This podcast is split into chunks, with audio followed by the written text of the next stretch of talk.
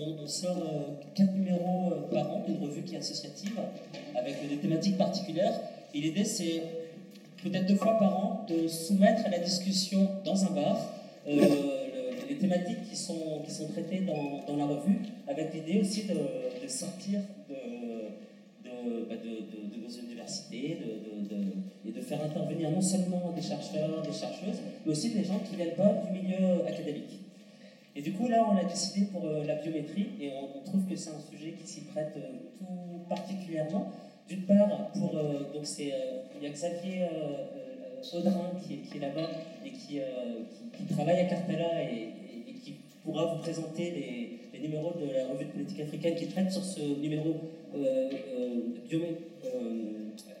biométrie des identités, biométriser les identités, point, point d'interrogation. Et c'est vrai que c'est quelque chose qui se développe beaucoup euh, en Afrique, d'une part à des fins de contrôle, à, des fins de, contrôle sécuritaire, mais aussi parfois à des fins d'accès au droit. C'est-à-dire que c'est présenté par les gens qui mettent en œuvre ces pratiques biométriques de manière positive, comme manière de faciliter les choses dans les droits, accès, dans l'accès des droits sociaux, par, exemple. Et c'est quelque chose qui se passe aussi en France. Aussi en France, euh, voilà, la, biométrie se diffuse. C'est quelque chose qui peut faire peur. Peut-être qu'il y a des gens ici à qui ça fait peur. Peut-être qu'il y a des gens qui, que ça rassure aussi, que la biométrie se diffuse, qui trouvent ça pratique. Donc l'idée, c'est de, partir de situations euh, africaines pour aussi parler de ce contrôle biométrique des identités au-delà de l'Afrique, partant de l'idée qui est une idée qu'on défend un peu toute africaine, que euh, travailler sur l'Afrique, ça peut aussi aider à réfléchir euh, intelligemment sur le monde dans, dans, sa globalité. Et du coup, pour euh, parler de, toutes ces questions-là, nous avons une tablée assez fournie, avec d'abord des, des, coordinateurs et coordinatrices du dossier qui vont présenter leur, leur, dossier. Donc, Sabrine Awenogo, d'Alberto et Dino Coutinho, qui sont les deux personnes qui sont là manifester si vous voulez.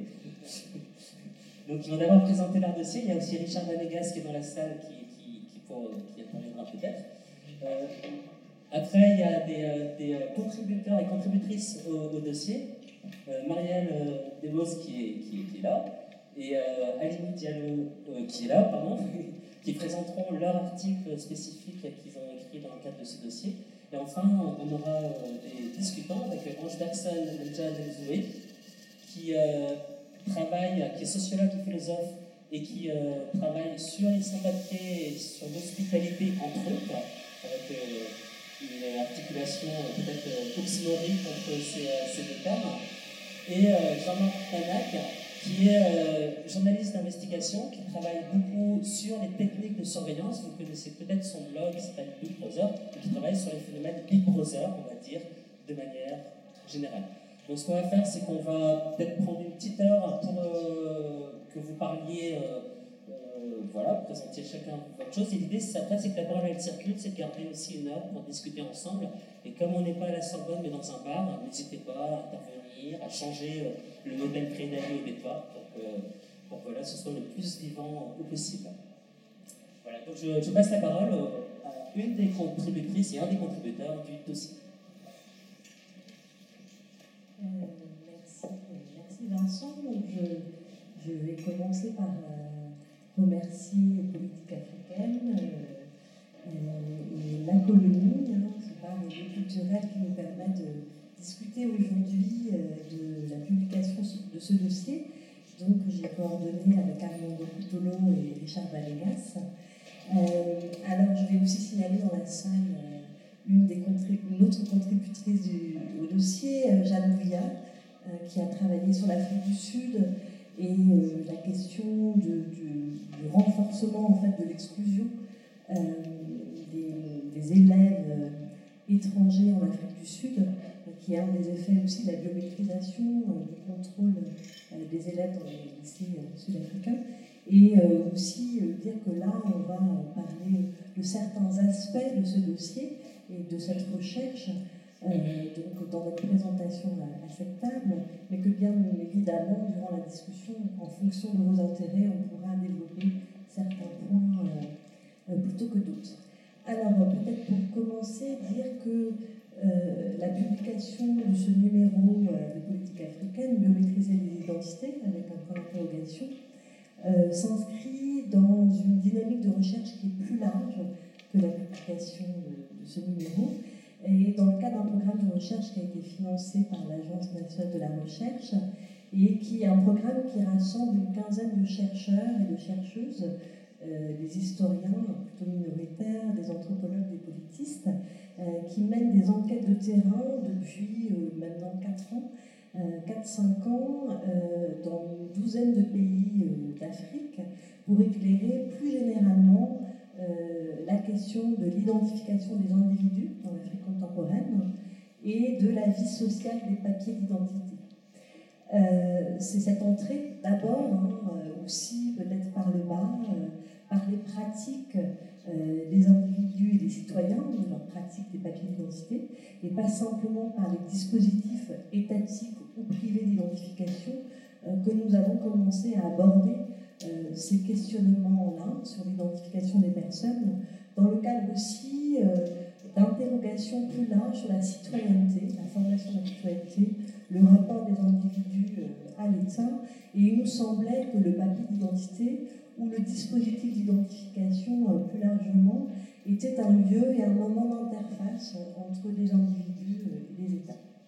Donc, nous interrogeons plus largement donc, les dispositifs et les pratiques d'identification des individus et ce qui se noue entre identification légale, construction de la citoyenneté mais également la formation du sujet hein, et de l'individu.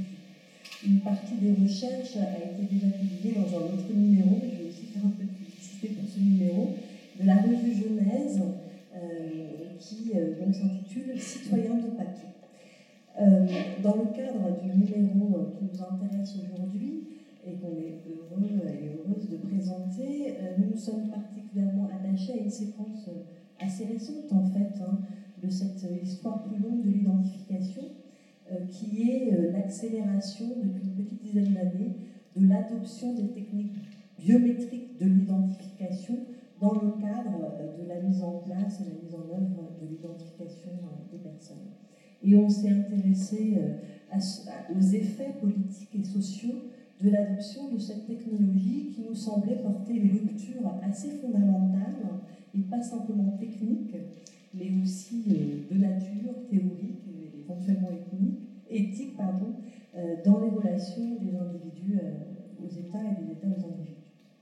alors, il, faut peut-être rappeler le, contexte. Hein, le contexte, et si on se réfère aux chiffres qui ont été compilés et qui sont soumis à question, bien sûr, de la Banque mondiale et de l'UNICEF, euh, qui euh, indique le fait que euh, dans le monde, un milliard de personnes ne seraient pas dotées d'une identité légale et que sur le continent africain, la moitié de la population ne serait pas non plus dotée d'une identité légale. Ce qui pose problème, c'est difficile aussi de comptabiliser les gens pour les États, n'existent pas. C'est juste pour donner un ordre de, grandeur peut-être, pour montrer aussi que pour un certain nombre d'acteurs, public et privé, c'est un enjeu fondamental, en fait, un enjeu financier aussi très important, euh, de favoriser, euh, pour différentes raisons, euh, l'accès à l'identification légale. Cette, ça, c'est un, contexte global qui, finalement, s'est cassé récemment, depuis 2015, où le fait de doter chaque individu d'une identité légale, hein, d'une reconnaissance par un État, est devenu un des enjeux euh, consacré par l'ONU hein, du développement, mais c'est relativement euh, récent, hein, de 2015. Et c'est aussi dans ce contexte-là que la biométrie, euh, donc cette technique d'identification par la mesure de données biologiques et corporelles, s'est avancée comme une technologie promettant de réaliser ce défi de l'identification des personnes de manière efficace et fiable. Donc pour ces promoteurs, hein, avec cette idée-là, que bien entendu, ça on le comprend, euh, identifier les individus, c'est aussi leur permettre d'accéder à des droits, et à des droits fondamentaux, comme l'accès à l'école, euh, l'accès au vote, l'accès aussi à une sépulture euh, dans son pays d'origine, comme dans le cas, par exemple, de, migrants, de personnes migrantes qui seraient morts à l'étranger.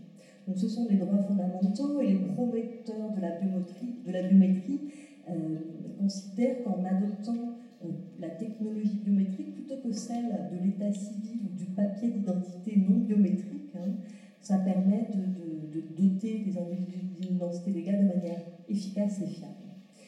Euh, en fait, si on regarde euh, aussi un petit peu le contexte, ce n'est pas que ce contexte des années 2010 où s'est posé la question euh, de la couverture de l'état civil en Afrique ou ailleurs, mais c'est surtout un contexte d'une adoption accélérée de la biométrie qui est un contexte sécuritaire post-11 septembre. Hein, et qui est un contexte aussi de contrôle des migrations internationales.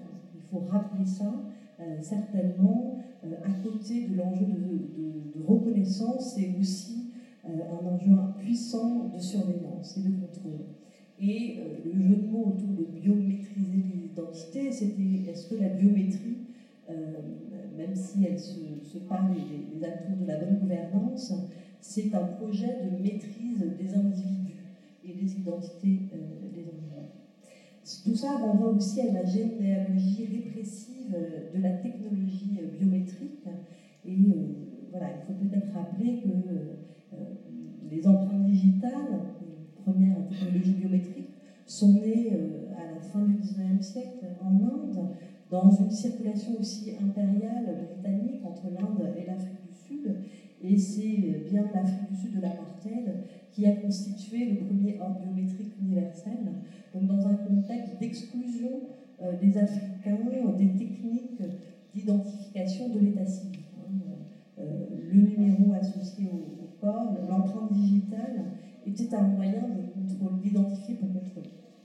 Euh, il faut peut-être aussi donner un autre élément de contexte qui est financier et qui est rappelé aussi par Keith Breckenridge dans ce numéro, euh, qui montre bien que euh, euh, la biométrie, cette technologie, est aussi un instrument du capitalisme digital et sous couvert d'identifier et de permettre l'accès aux droits. Il y a aussi de permettre l'accès aux droits peut-être bancaires, mais surtout de trier les individus selon leur capacité hein, à pouvoir accéder au crédit. Et donc c'est un instrument aussi euh, de tri euh, et d'exclusion.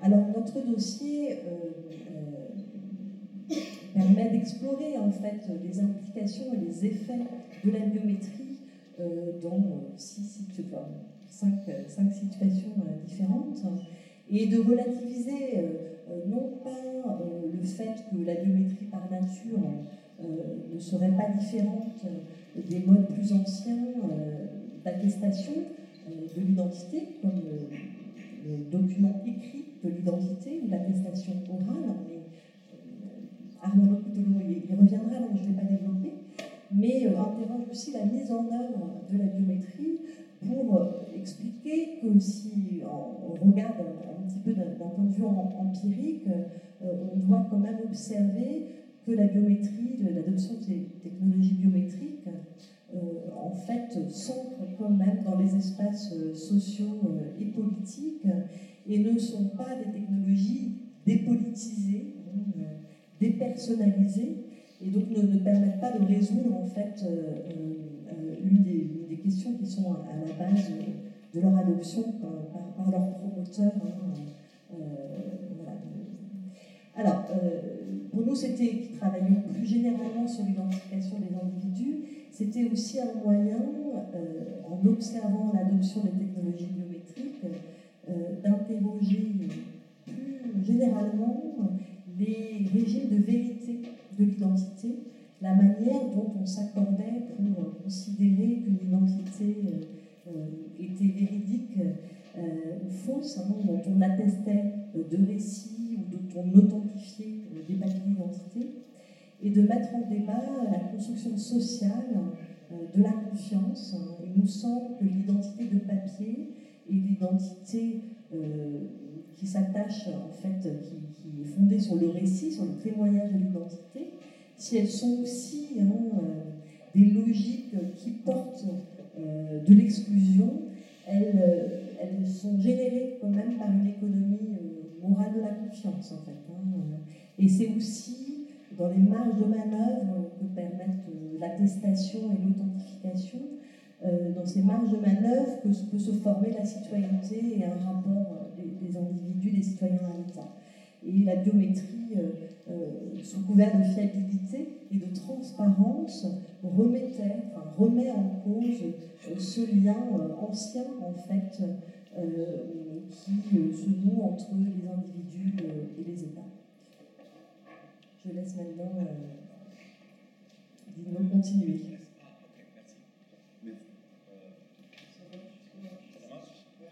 Allô? Je m'associe au remerciement de Pour, avoir été invité ici. je continue où elle a fini. Hein. Elle a coupé son discours euh, sur la fiabilité des vérités des dispositifs biométriques d'identification des personnes. Je voudrais parler, euh, commencer en parlant, euh, en cherchant d'expliquer dans mon français un peu façon façon comment cette vérité biométrique sur l'identité de l'individu est construite. ceux, qui proposent la les technologies euh, d'identification biométrique euh, les nous proposent comme des technologies presque euh, infaillibles, on dit ça en français, infaillibles. mais cette, cette, infaillibilité dépend, comme je vais chercher des, c'est ça, c'est sur ça que je vais chercher de réfléchir ici, sur une certaine modalité de produire la vérité sur un corps. Euh, une vérité qui serait irréfutable, justement parce qu'elle serait d'une certaine façon libérée des, jeux de vérité, voire des négociations, des rapports de force, euh, des falsifications, jeux de vérité qui se passent normalement, non seulement dans les modalités ordinaires euh, de reconnaissance des personnes, celles que nous utilisons mais aussi dans les dispositifs d'enregistrement civil et de contrôle des identités, sont basés sur le papier. Il faut se rappeler tout simplement comment, comment, est-ce que ça marche un dispositif biométrique. Voilà un, j'ai pris mon, mon, index et il me reconnaît.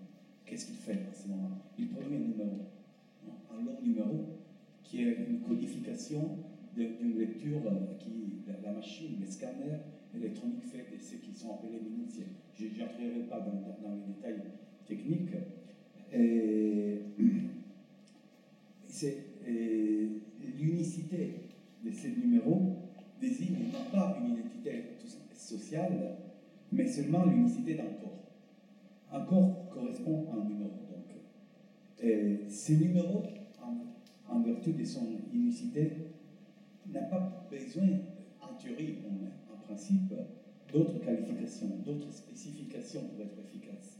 L'exemple le plus évident est celui euh, si vous voulez, du coercitif, et celui euh, du, système dactyloscopique de l'Union européenne qui est appliqué à l'identification des migrants, des demandeurs d'asile Eurodac, euh, qui s'applique aux Dublinais. Non?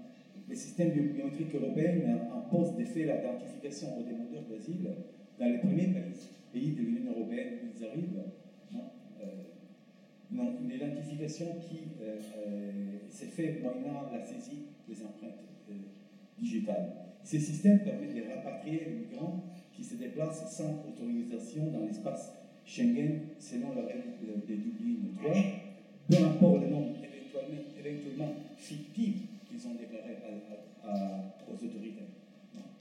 les informations connectant leur corps encore un numéro d'identification ont été capturés une fois pour toutes euh, là où euh, les empreintes digitales ont été saisies la première fois et, peuvent être accessibles dans n'importe quel autre pays de l'Union européenne pour être contrôlées. On voit bien ici, pour moi, le, potentiel coercitif de l'identification biométrique, annulant les marges de manœuvre dont parlait euh, Séverine, des individus et leur capacité de se soustraire, au moins temporairement, au regard de l'État, pour défendre pour reconstruire leur itinéraire biographique d'immigration.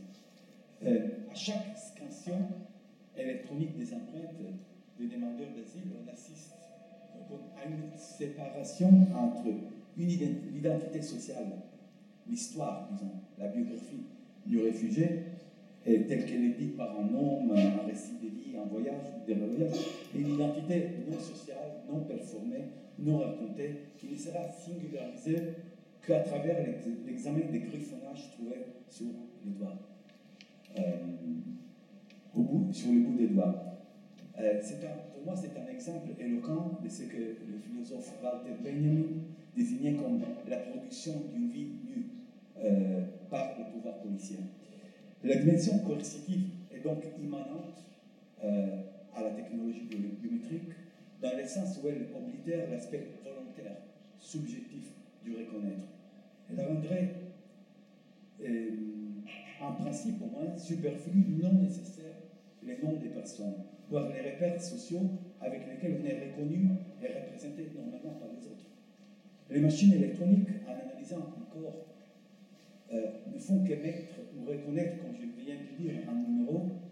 Euh, si, il est vrai, disons qu'en pratique, ce numéro est ensuite associé à un nom. Un nom, un prénom, euh, un nom de famille, tout ça. Mais cette opération-là ne survient que, dans un deuxième temps. Déconnectée, elle est déconnectée, elle ne fait pas partie de l'identification biométrique en soi. En principe, le numéro serait suffisant quand on l'associe à nom, il y a ce couplage, il y a une hybridation, pour ainsi dire, de la logique du dispositif avec des éléments qui proviennent d'un monde qui est autre par rapport à celui-ci, un monde électronique et numérique, celui de la machine. et on l'hybride avec euh, des, caractères qui viennent du monde social, des noms et des prénoms. Et, de ce point de vue-là, euh, je voudrais faire deux observations immédiates. La première est que cette opération de couplage entre numéros biométriques et nom ne garantit en rien la véracité des données biographiques associées à ces numéros. Si une personne se présente, comme plusieurs de nos auteurs ont remarqué, à, à biométrique avec un acte d'état civil falsifié, celui-ci pourra néanmoins être enregistré dans la base de données. Donc on, enregistrera pour toujours une correspondance entre un nom, un autre nom, un faux nom du point de vue social et un vrai corps. Hein? cette éventualité ne, me préoccupe pas, je suis pas, je fais pas partie des forces de l'ordre, c'est pas mon, souci, mais plutôt on pourrait bien voir ça comme une forme de résistance. Toutefois, en Côte d'Ivoire, où j'ai fait la, avec Richard Manéga la recherche, il arrive que certains aînés sociaux, certains enfants des notables, s'emparent pour des raisons tactiques ou d'opportunité des noms de certains cadets sociaux, euh, des jeunes subalternes. En faisant saisir ces données biométriques, ils peuvent légitimer cette, appropriation en dû pour toujours. Parce que c'est une fois qu'on est saisi cette soutrait, on soutrait l'identification à la négociation et à jeu de vérité qui sont propres de la Et, la deuxième observation, il a été dit avec raison dans, la majorité des cas que l'ID biométrique ne reste presque jamais un simple numéro unique. On le coupe toujours avec un nom personnel pour, qu'il puisse fonctionner comme base pour la construction d'une identité légale. Si cela est vrai, il ne faudrait toutefois pas sous-estimer les implications, je vais appeler ainsi euh, antisociales de la biométrie. il y a un lieu où les êtres humains ont été privés de leur nom et ont été réduits à des numéros progressifs. Un lieu comme ça a existé bel et bien, c'était le camp de concentration, euh, comme nous a montré Kim Oleg, non? En écrivant à propos de, euh, Auschwitz et toutes les, dynamiques, l'identification à travers les numéros qui étaient en fait tatoués sur les bras euh, des numéros uniques qui étaient tatoués sur les bras des,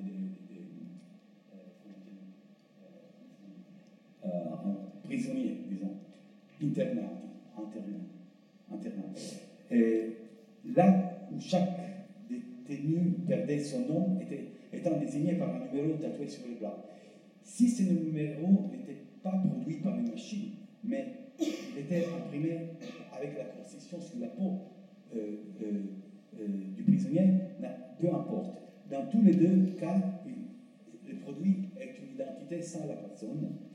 En utilisant ici, j'utilise une définition du philosophe Giorgio Agamben pour décrire l'identité biométrique, les effets de l'identité biométrique.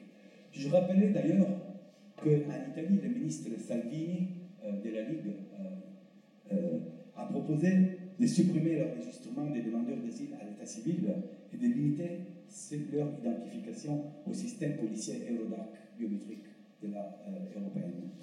Voilà un véritable projet de la modernité qui nous d'éviter le couplage entre nom et numéro.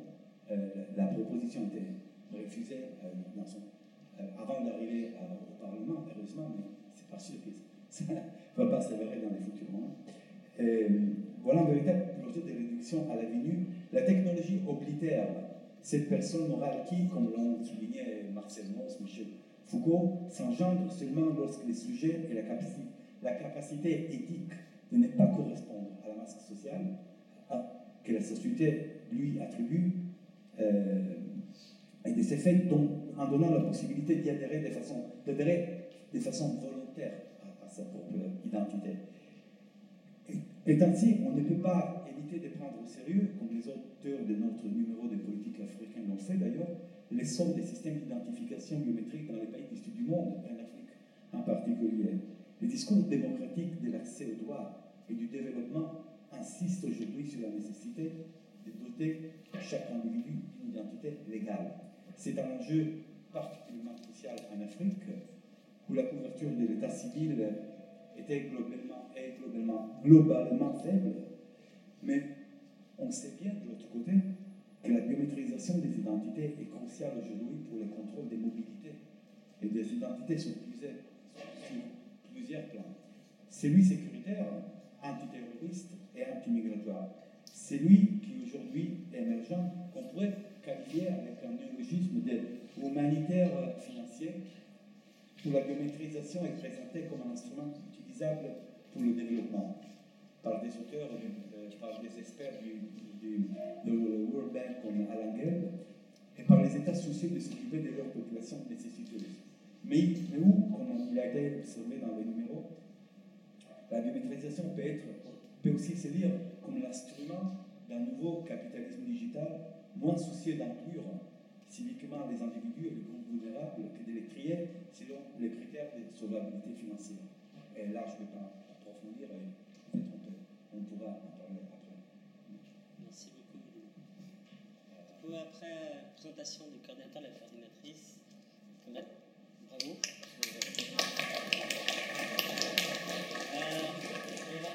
Euh, maintenant, on va rentrer dans plus les, cas d'études spécifiques avec euh, la biométrie électorale au Tchad et la reconnaissance de corps inanimé de son papier au Maroc avec euh, Marielle puis euh, Annie. Ça va comme ça? Bonsoir et merci euh, pour l'invitation euh, à l'atelier pour discuter de, ce numéro de politique africaine. Dans le numéro de politique africaine, j'ai publié un papier intitulé La biométrie électorale au Tchad, controverse technopolitique et imaginaire de la modernité. Mais aujourd'hui, j'aimerais vous parler plus largement d'un projet de recherche en cours sur l'invention du marché de la biométrie électorale en Afrique. Je reviens tout juste d'un terrain, non pas sur le continent, mais où j'ai rencontré des acteurs de la biométrie électorale, ceux qui ont assuré euh, la promotion de la biométrie électorale. J'ai fréquenté euh, des conférences où se retrouvent des industriels et où des industriels rencontrent, alors ça plutôt sur le continent, euh, leurs clients, et leurs clients sont les administrations africaines, notamment les commissions électorales pour ce qui est de la biométrie électorale. donc on a un ensemble d'acteurs assez divers qui s'intéressent à la biométrie électorale, qui parfois peuvent être critiques de la biométrie électorale tout en participant de fait à sa diffusion. Et j'essaie de retracer le parcours d'une technologie du bureau des ingénieurs où elle a été conçue, au bureau des commerciaux qui vont la vendre, jusqu'aux électeurs qui vont avoir une carte avec des éléments d'information biométrique, en passant évidemment par tous les acteurs internationaux euh, que sont les bailleurs de fonds, les experts en biométrie, les experts en d'assistance électorale, les ONG, les fondations américaines, qui vont jouer un rôle important dans la diffusion de cette biométrie. Alors qu'est-ce que la biométrie électorale? À ce stade-là du débat, vous allez comprendre ce qu'est la biométrie. La biométrie électorale, c'est l'utilisation de la biométrie pour euh, l'enregistrement des électeurs la plupart du temps, et parfois aussi pour l'identification des électeurs. Donc la biométrie va être utilisée pour constituer les listes électorales, et aujourd'hui, 23 pays du continent utilisent la capture d'empreintes pour constituer les fichiers électoraux. Et certains pays, euh, notamment le Ghana, le, Kenya, euh, le Nigeria, vont aussi utiliser la biométrie au moment du scrutin, donc le jour du scrutin, les électeurs vont devoir s'identifier aussi par exemple déposer leur, leur doigt sur des capteurs biométriques pour s'authentifier et pour que l'on soit sûr que la personne qui vote est bien la personne qui détient euh, la carte euh, d'électeur. Alors quel est le pays au monde qui utilisait la technologie la plus sophistiquée pour organiser des élections? Alors ce n'est ni les États-Unis ni la Chine, mais le Somaliland. En fait, c'est le premier pays qui, en 2017, a utilisé le scanning de l'iris des yeux pour enregistrer les électeurs. Alors pourquoi le Somaliland? Vous connaissez ce pays qui revendique son indépendance et et qui ne l'a toujours pas obtenu.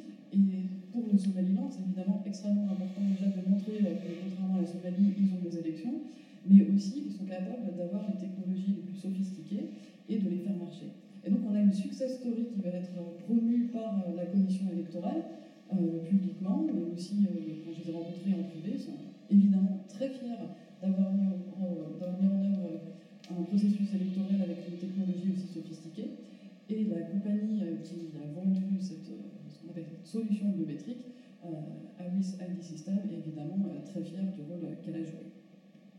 Alors la question qui m'intéresse dans cette recherche, c'est comment ce marché a-t-il été construit socialement, historiquement, qui tout simplement a promu l'idée que la biométrie pouvait être une solution, entre guillemets, aux supposées défaillances de l'État et des élections en Afrique? Et comment une technologie qui à l'origine a été développée par des entreprises du secteur de la sécurité est devenue clé euh, dans les processus électoraux sur le continent? L'un des arguments euh, des promoteurs de la biométrie électorale est que la technologie va aider à lutter contre la fraude.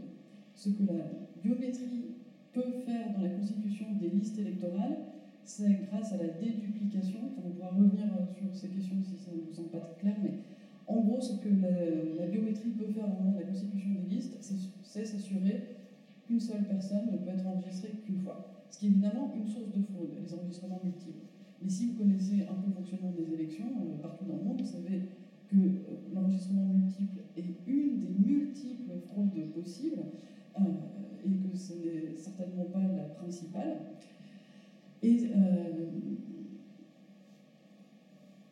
et surtout, dans beaucoup de, contextes, la question la plus pertinente n'est pas forcément comment éviter que des électeurs s'inscrivent plusieurs fois, ni même s'assurer que la personne qui vote est bien la personne qui détient la carte. Mais la question pertinente va être tout simplement est-ce que cela a un sens d'avoir des élections dans un pays marqué par la violence politique? Le problème va être la répression euh, politique des opposants, l'intimidation des électeurs, les formes d'intimidation aussi spécifiques sur les électrices. Quand on parle mini parenthèse, quand on parle d'intimidation aussi d'acheter le vote des électeurs, on a souvent une vision euh, macro euh, de, de grandes stratégies politiques pour intimider des électeurs. En, fait, une grande partie de l'intimidation des électeurs, en fait, l'intimidation des électrices, qui est beaucoup plus insidieuse, beaucoup plus invisible et beaucoup plus difficile aussi à documenter. Alors pourquoi, vous allez dire, pourquoi un tel engouement pour la biométrie électorale, alors même qu'on dispose aujourd'hui d'études de cas qui nous montrent bien que cette technologie n'a pas les effets escomptés et que les espoirs qu'elle soulève sont souvent déçus. Alors, premier élément, vous vous en doutez, ce sont les intérêts commerciaux immenses euh, pour les entreprises du secteur. L'Afrique représente un marché en plein développement. Alors, il est difficile d'obtenir des chiffres euh, sur les contrats qui sont négociés, mais pour euh, le cas du Tchad que j'ai étudié, on a un contrat qui s'élevait à près de 25 millions d'euros. Et le coût total de l'élection présidentielle de 2016 a été euh, estimé à euh, un peu plus de 70 millions d'euros pour à peine plus de 6 millions d'électeurs. Donc si vous faites le calcul, ça fait une élection qui coûte un peu plus de 10 euros par électeur pour une élection qui a donné un résultat personne au Tchad ou ailleurs, le président Idriss Déby a été réélu dans une élection qui évidemment a été contestée par l'opposition.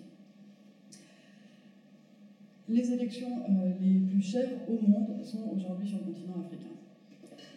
il y a en fait assez peu de, compagnies, enfin c'est un petit secteur, euh, c'est ces compagnies qui vendent de la biométrie, et parmi ces compagnies, on trouve Idemia, qui a été connu avant sous le nom de Morpho, puis Safran Identité. Et Safran, vous connaissez, c'est cette entreprise française de l'aéronautique euh, et de l'espace et de la défense. Donc c'était la branche Identité Sécurité euh, de Safran. Un autre euh, grand nom dans le secteur, c'est Gemalto. Et si vous suivez l'actualité économique, Gemalto a récemment été racheté par Thales. Et Thales, là aussi, vous savez, grand industriel français dans le domaine de l'aéronautique et de la défense il y a d'autres compagnies, je ne vais pas toutes euh, les citer. Vous avez euh, Genki, qui est une compagnie euh, qui est basée aux Pays-Bas, Smartmatic, qui est née au Venezuela, qui est aujourd'hui multinationale, Zetes, qui est en Belgique, Iris ID System, qui est aux États-Unis. On a plusieurs multinationales qui se partagent le marché, mais ça reste un petit secteur industriel qui se connaît bien, avec évidemment quelques startups qui ensuite se font racheter par les grandes entreprises. Je n'entre pas dans le détail de ce marché, mais ce qui est important, c'est qu'on a quelques grosses entreprises qui, en gros, se partagent les marchés sur le continent africain, qui sont les marchés, euh, pas uniquement euh, de l'élection, hein, qui sont aussi les marchés euh, des passeports, des cartes d'identité, qui sont des marchés très lucratifs. Et la particularité des marchés pour la biométrie électorale, c'est que ce sont des projets très risqués en termes politiques, mais du coup aussi en termes de réputation pour l'entreprise. Enfin, Idemia, qui à l'époque était Morpho, on a fait les frais au Kenya quand l'élection a été contesté.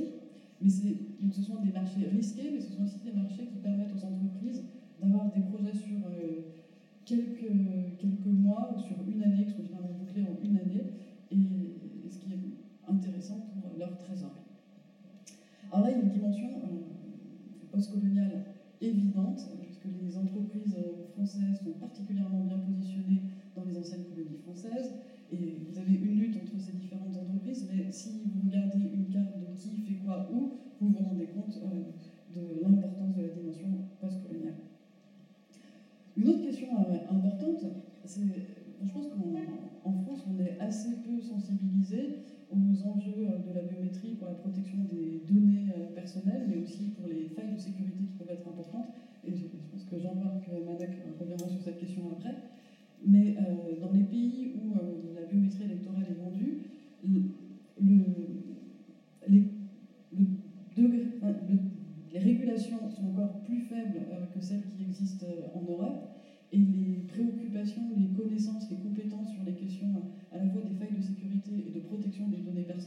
sont encore plus basses en, Europe ou, aux États-Unis, ce qui permet aussi à des industriels de développer certaines solutions biométriques euh, en ayant une grande liberté. Autre question que vous devez vous poser, mais qui paie pour euh, ces technologies Dans certains pays, ce sont des bailleurs de fonds, euh, mais dans d'autres, ce sont les États eux-mêmes qui paient. C'était le cas au Tchad, je vous ai donné prix de l'élection présidentielle, hein, de l'ordre de 70 millions d'euros, et c'est l'État tchadien qui a payé l'essentiel de cette élection et de la biométrie qui a été mise en œuvre.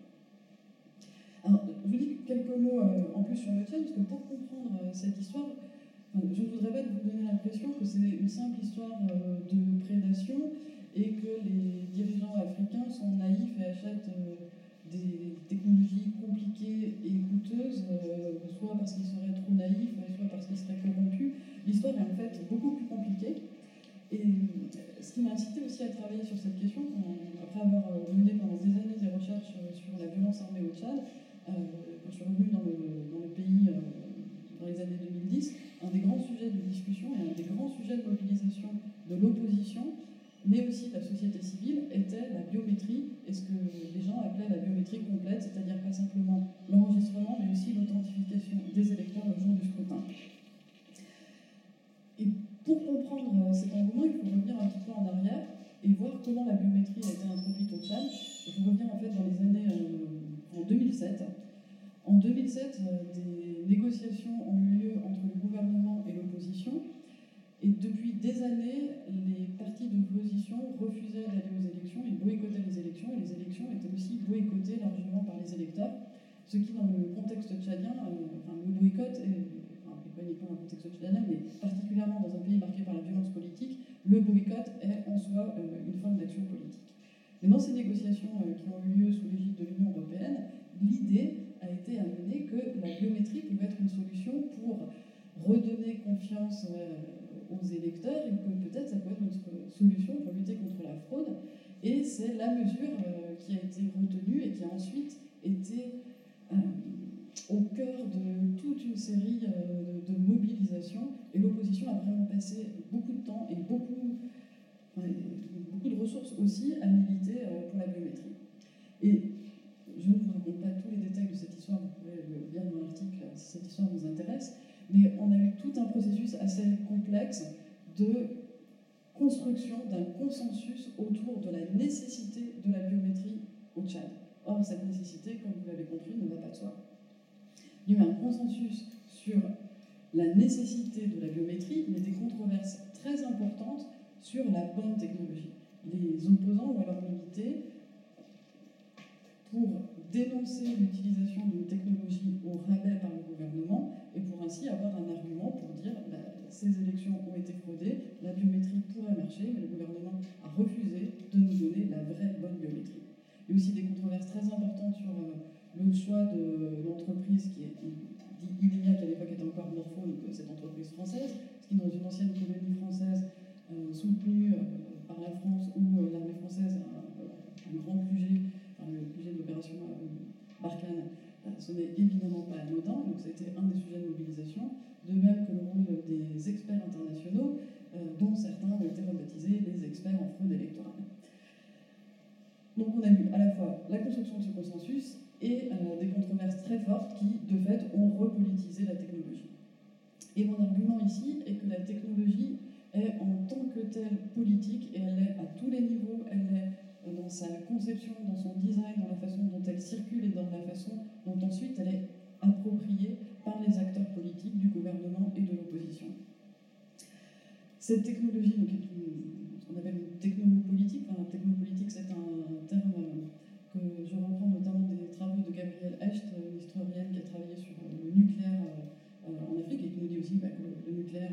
en Afrique, hein, mais aussi en France et partout dans le monde, et en tant que technopolitique ou technologie politique à toutes les étapes aussi euh, de, sa diffusion. Et, euh, et, donc je disais ça pour, euh, pour, revenir à cette idée que l'introduction de la biométrie électorale n'est pas simplement l'introduction d'une technologie qui coûte cher et qui n'a pas de grands effets, c'est une technologie qui n'a pas forcément l'effet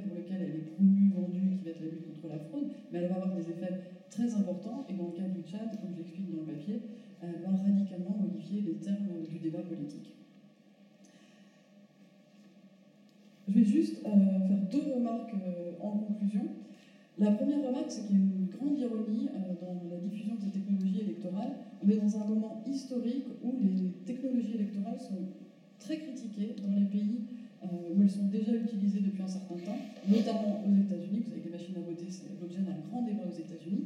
Et bien, au moment où les États-Unis débattent des problèmes, notamment des, problèmes de fraude ces, machines électorales, bah, ces mêmes machines, on les a retrouvées euh, en République démocratique du Congo lors de, la dernière élection. Pas les mêmes machines, c'était des machines qui venaient d'une entreprise sud-coréenne, mais le principe même de la machine électorale est en, train de se diffuser sur le continent africain au moment où euh, elles sont très critiquées dans les pays qui, qui, les utilisent depuis un moment. Euh, l'autre paradoxe que je voulais souligner en conclusion, c'est qu'on est euh, dans un moment d'investissement, à la fois d'investissement financier, mais aussi d'investissement militant euh, dans les technologies électorales, et que cet investissement dans les technologies électorales s'accompagne d'un désinvestissement dans les débats sur ce que la démocratie veut dire aujourd'hui et sur les formes de participation politique qui ont un sens. Derrière la, derrière la biométrie électorale, il y a un business lucratif, mais il y a aussi une vision de la démocratie procédurale centrée sur les élections, centrée sur la lutte contre la fraude, au détriment euh, d'autres discussions que l'on pourrait avoir sur euh, les formes de participation politique euh, qui ont un sens. Donc on a une technologie politique dont les effets sont immenses sur les formes d'identification, mais aussi sur les conceptions de la politique.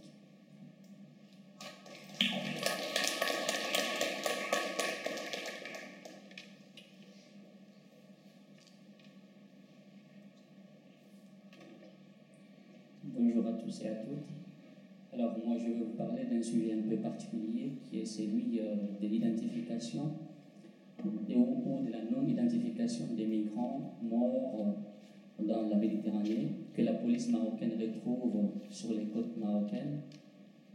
Pour vous donner une idée de l'ampleur du phénomène, selon le Haut Commissariat des Nations Unies pour les réfugiés et euh, l'Organisation internationale pour les migrations, plus de 3000 migrants sont morts dans la Méditerranée seulement pour l'année 2018, en tentant de traverser les frontières entre le Maroc et l'Espagne.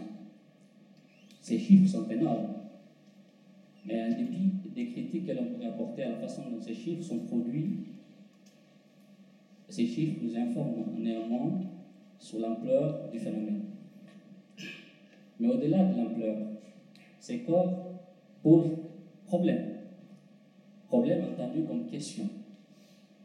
Pose problème aux acteurs impliqués dans le processus de l'identification de ces corps. Ces corps posent trois problèmes, globalement. Le premier problème est celui de savoir comment ces corps se sont retrouvés sur les côtes marocaines, sans papier d'identité, sans aucun indice permettant à la police de savoir qui sont-ils, qui sont ces personnes qui sont décédées. Et le second problème, c'est de savoir, alors, si ces corps n'ont pas de papier d'identité, qui sont-ils? Alors, la question subsidiaire, c'est celle-ci, c'est la question de la filiation et de la nationalité de ces corps. Troisième et dernier problème que ces corps posent, c'est la question de savoir si ces corps n'ont pas de papier d'identité, n'ont pas d'indice permettant de déterminer leur identité, alors qui a le droit de reconnaître ou de réclamer un tel corps Alors, pour lancer le débat avec vous, je organisé mon propos autour de trois grandes idées. La première idée, c'est la question de l'anonymisation de ces corps. J'ai émis l'hypothèse selon laquelle ces corps, si l'on les a retrouvés ainsi, c'est-à-dire sans papier d'identité, c'est qu'ils auraient subi au préalable tout un processus d'anonymisation qui les a fait rentrer dans la catégorie corps anonyme. Vous savez, au Maroc, depuis 1912, tout étranger qui arrive et qui désire y vivre légalement doit mener des démarches administratives au sein de sa préfecture du lieu de résidence pour chercher une carte de séjour. Mais la plupart des migrants, quand ils arrivent, ils ne désirent pas d'y vivre. Ils veulent utiliser la, proximité géographique avec l'Europe, avec le Maroc, avec l'Espagne pour transiter. Mais quand il arrive, la, loi de 2003 donne à la police marocaine le droit, l'autorisation d'arrêter ces migrants pour leur demander une carte de séjour. Et celui qui n'a pas de carte de séjour peut être rapatrié vers son pays d'origine avec son passeport. Mais ces migrants, pour faire face à cette technologie répressive qu'ils ont appelée la, la répression de la police, ils ont inventé trois techniques. La première technique, je vais aller très vite, c'est la technique que j'appelais la technique de dépapiérisation. C'est classique, hein? il essaie de se débarrasser de leur papier d'identité une fois qu'il arrive sur le sol marocain. Mais ils n'ont pas de papier d'identité, ils ont besoin de créer une relation avec les autres migrants qui vivent au Maroc. Donc ils, doivent, ils ont utilisé d'autres techniques que j'appelais la réinvention de soi. Ils se réinventent un passé qui peut être parfois fictif ou réel. Ils se réinventent une nouvelle vie, une nouvelle identité. Et la troisième technique qui me paraît importante, c'est la technique du dépouillement corporel. Pourquoi c'est important?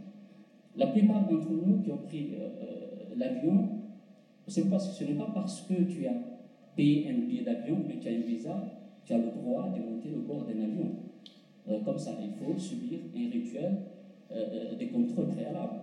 Alors, c'est pareil, exactement, c'est l'inverse qui va se produire. Ces migrants, ce n'est pas parce qu'ils ont payé 4 000 ou 5 000 euros ou 1 000 euros qu'ils ont le droit de monter dans une, embarcation de fortune. Ils doivent d'abord subir un processus de contrôle qui est, qui est réalisé par les passeurs. C'est à partir de ce processus qu'on va essayer de les dépouiller de tous les signes de l'État.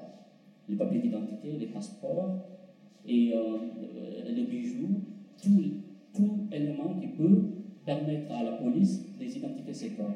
Et si par hasard ou par malheur, ces embarcations de fortune chavirent, sont ces corps que l'État marocain retrouve sans papier d'identité.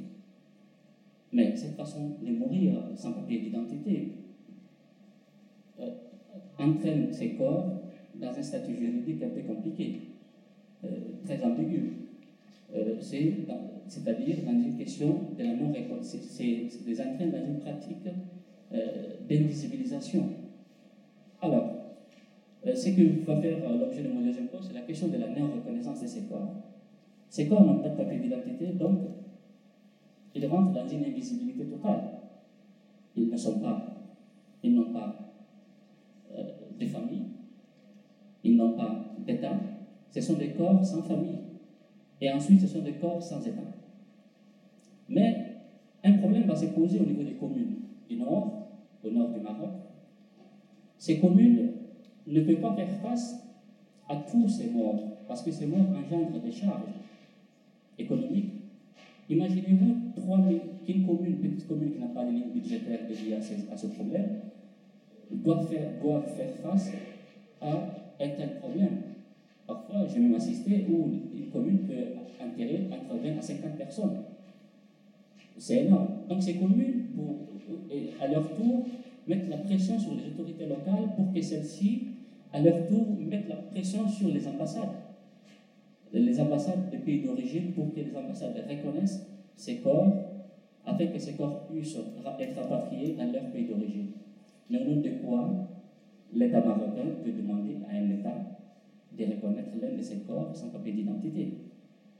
C'est tout simplement au nom de euh, les indices de présomption. Qu'est-ce que cela veut dire? Cela veut dire tout simplement les indices de présomption Là, on est dans la solennité. L'État marocain va écrire aux ambassades concernées, leur disant Écoutez, nous avons, nous vous prions de bien vouloir reconnaître le décor qui, qui a été repêché par la police et cet individu avait été arrêté, X date, et il nous a déclaré qu'il qu'il est votre citoyen.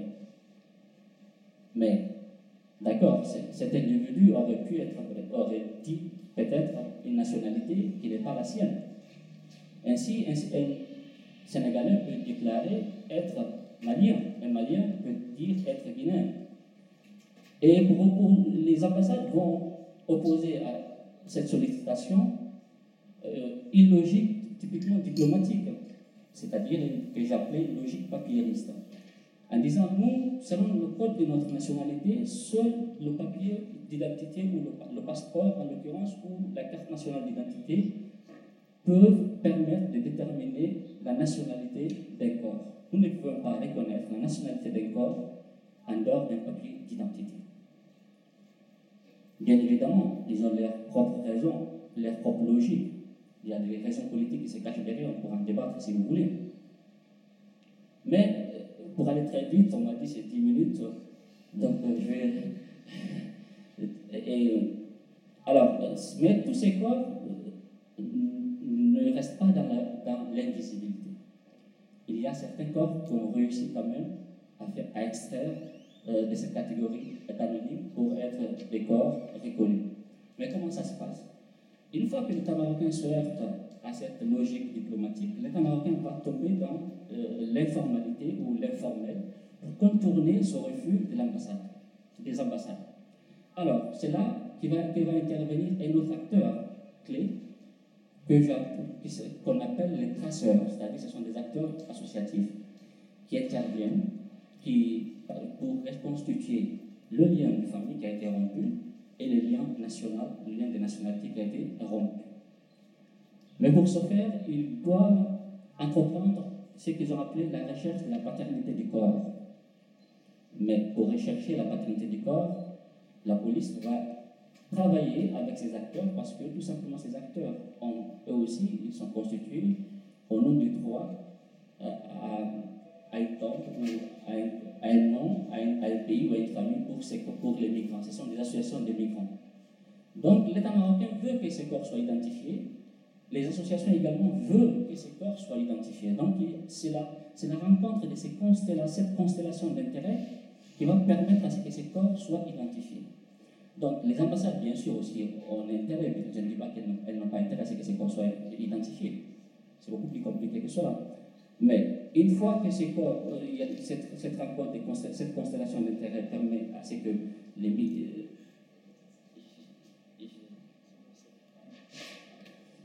Alors, je vais, terminer euh, par dire, ce sont euh, les photos qu'on leur a envoyées. La police ne va plus s'adresser aux ambassades, va s'adresser à ces associations et leur disant voilà, nous, nous avons repêché X corps, euh, voilà les photos de ces corps, si vous pouvez aider la police à identifier ces corps. Et ces associations, bien évidemment, eux aussi, ils militent pour ça. Ils vont chercher, rentrer là dans l'informel, faire des enquêtes, aller dans faire des liens d'interconnaissance, c'est-à-dire chercher les liens d'interconnaissance que ces migrants avaient dans le milieu où ils vivaient, et montrer leurs compagnons, leurs amis. Est-ce que vous connaissez cette, personne sur la photo? S'ils disent oui, et là, il, essaie, passe par, plusieurs catégories, euh, euh, de moyens, on pourrait en débattre. Mais euh, pour conclure, ce que j'ai envie de dire, c'est que, rappelez-vous ce que Max Weber nous disait, ce qui est de la bureaucratie, cette organisation sociale et administrative euh, constituée d'agents euh, issus de l'État, parfois du privé, qui mettent en place des procédures impersonnelles. Mais là, nous avons vu au départ, toute cette, bureaucratie est impossible, est incapable d'identifier ces corps, c'est aider à identifier ces corps. Ils disposent des moyens, c'est vrai, mais c'est incapable d'identifier les corps. Mais euh, c'est parce que la bureaucratie est incapable, mais Max Weber nous permet aussi, à travers son concept de décharge, qui a été Béatrice a participé à populariser, euh, c'est que s'il arrive que les États soient en face de certains problèmes qu'ils ne peuvent pas résoudre, donc ils peuvent se décharger de certains problèmes, ce qui s'est passé exactement dans ce cas de, figure, c'est que les États, entre eux, n'arrivent pas à s'entendre euh, sur la nationalité de ces corps. Donc, ils sont passés par d'autres acteurs non étatiques pour identifier ces corps. Et je vous remercie. Merci beaucoup, Aline. Et euh, du coup, euh, troisième tiers avec bah, les réactions de Jean-Marc qui est là pour point de vue ainsi que d'Ange Bergson avant de passer à la discussion générale avec vous tous et vous toutes. Comme vous voulez, en fait. Il y en a Oui,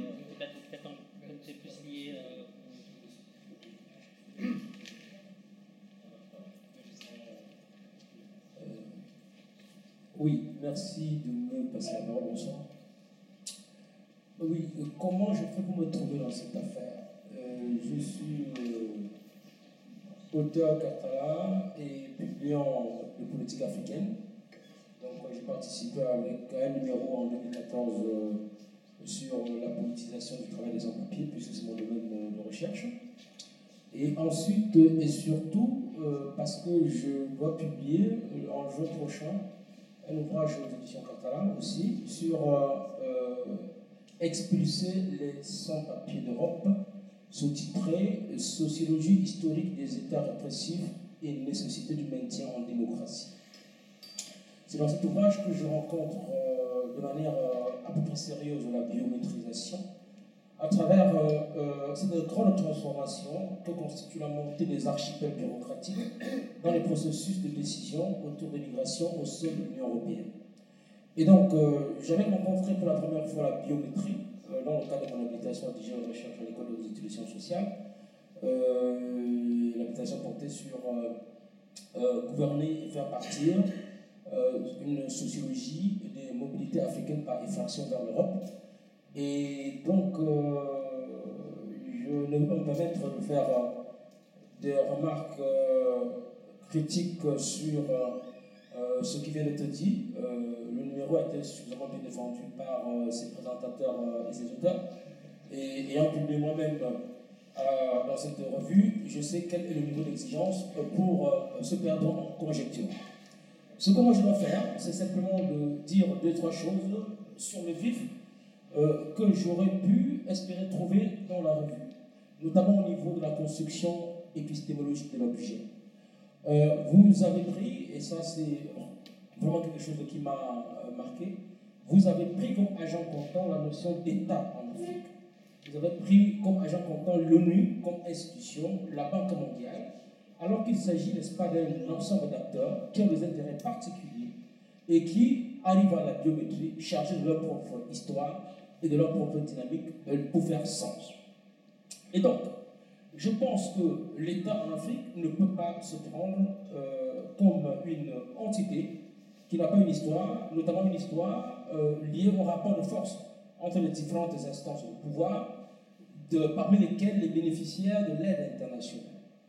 Et il faut aussi dire que la trajectoire de l'État en Afrique rend nécessaire la biométrisation, rend urgente la biométrisation, ou rend, n'est-ce pas, plutôt euh, non urgente, l'entrée en biométrisation. Et il y a une tension interne à votre publication euh, qui est intéressante. C'est celle, n'est-ce pas, entre l'État documentaire et l'État biométrique. Mais cette opposition, elle est factice parce que ce sont les mêmes acteurs qu'on retrouve dans les deux camps. C'est-à-dire que quand vous parlez de l'État documentaire, c'est le même régime de domination. La plupart du temps, comme au Cameroun ou en Guinée équatoriale, le même régime de domination sur plus de trois générations. Vous êtes en train de vouloir transformer l'imaginaire politique. Et vous, vous, attendez à ce que l'imaginaire politique des acteurs, euh, qui font toujours la même chose, euh, n'est-ce pas, embrassent euh, la, biométrie comme si, effectivement, on pouvait habiller le vieux du neuf. Alors, quelle est la part de l'histoire, n'est-ce pas, des sociétés destinataires des politiques biométriques dans la capacité à digérer, à étatiser ou associer ou à socialiser la biométrie Voilà une question qui, pour moi, aurait pu être intéressante pour la revue. La deuxième question, c'est à quoi sert de biométriser? Vous avez affaire, et ça, ce n'est pas apparu clairement dans, votre dans votre euh, revue, que euh, vraiment merci Clem de, m'avoir euh, donné le travail à temps, j'ai lu vraiment la présentation. Il y a un deuxième problème, c'est à quoi ça sert de biométriser On a parlé des élections, on a parlé de l'identification. Mais pour la Banque mondiale, c'est quand même une banque. Un milliard de personnes non identifiées légalement dans le monde, c'est un gros marché. Et le rôle de la Banque mondiale, c'est de vendre l'accompagnement des politiques publiques comme la seule chose qu'on doit faire. Il y a une construction du monopole de la forme internationale qui euh, permet à la Banque mondiale de se positionner de façon à ce qu'aucune autre hypothèse ne soit possible. Donc ce qu'il faut aller chercher à la Banque mondiale, c'est comment les services de communication de ces institutions rendent possible et inévitable l'acceptation des formes d'aide qui vont en direction de l'Afrique. Il y a une, euh, une vieille publication, hein, il y a dix ans, euh, de, de, Culture et Conflit, là-dessus, sur la manière, sur les procédures, n'est-ce pas, déposer comme vrai le point de vue de la Banque mondiale dans euh, le lieu d'intervention. Et autre chose, il faut savoir que la plupart des institutions de la Banque mondiale, la plupart des agences officielles, sont faites pour gérer l'urgence. Le SCR était parti pour durer trois ans. Et, aujourd'hui, on en est encore là. Comment ces institutions-là peuvent vivre sans crise? Le marché de 1 milliard permet donc de continuer de légitimer les acteurs de l'intervention internationale. Et nous sommes là avec la biométrisation sur un cas, n'est-ce pas, de ce que j'appellerais pour moi, euh, euh, euh, pour moi, n'est-ce pas, un, cas d'action concrète de la gouvernance globale. Parce qu'aujourd'hui, les États africains sont des porteurs d'eau. Mais, mais simplement, il y a une autre dimension. Comment ces porteurs d'eau-là s'en sortent en ne portant que de l'eau? Comment on fait du politique avec peu en Afrique? Puisque les États africains aujourd'hui, les, euh, les services administratifs, si vous voulez, sont faits pour, euh, euh, n'est-ce pas, appliquer les politiques décidées par les institutions de Bretton Woods. Comment ils font pour exister politiquement? En rentrant dans le jeu des acteurs. C'est aujourd'hui, quand on parle de la corruption de l'État en Afrique, c'est quoi? C'est la gestion non orthodoxe. De la, plupart du temps, c'est la gestion non orthodoxe de, de, ce qu'on pourrait appeler l'aide internationale. C'est-à-dire, on met 7 milliards, ça finit en commission, ça finit dans, euh, dans les circuits qui, reviennent encore dans, dans, dans les États européens. Donc, historicisons le concept de biométrie non seulement il faut historiciser, mais aussi il faut un peu de socio-anthropologie des acteurs. Parce qu'aujourd'hui, euh, autour de la biométrie, une nouvelle montée en puissance de ce que des ardents appellent, n'est-ce pas, les courtiers en développement, les, consultants et tout le reste.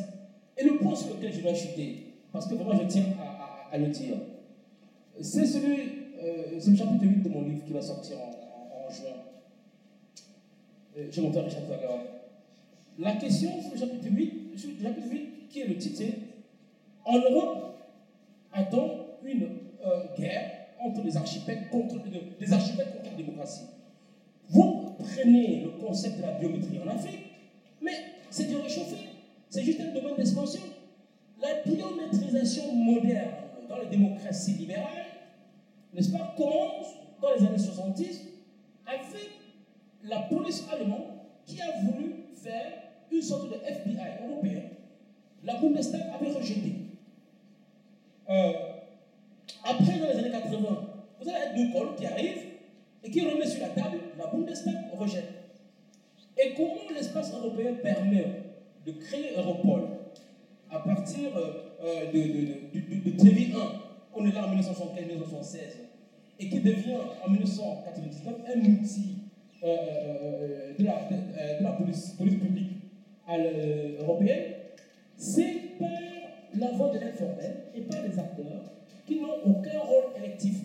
Donc moi je pense aujourd'hui qu'il faut comprendre que la biométrie, c'est un outil des archipels bureaucratiques qui domine le, système démocratique et que la biométrie est un outil dangereux, est une menace pour les démocraties parce que si les parlements nationaux aujourd'hui en Europe sont condamnés à faire de la mise en européenne, c'est parce que ce qui arrive de l'Europe a été, n'est-ce pas, potassé, a été, n'est-ce pas, macéré dans les, les, les archipels bureaucratiques qui n'ont aucun mandat électif.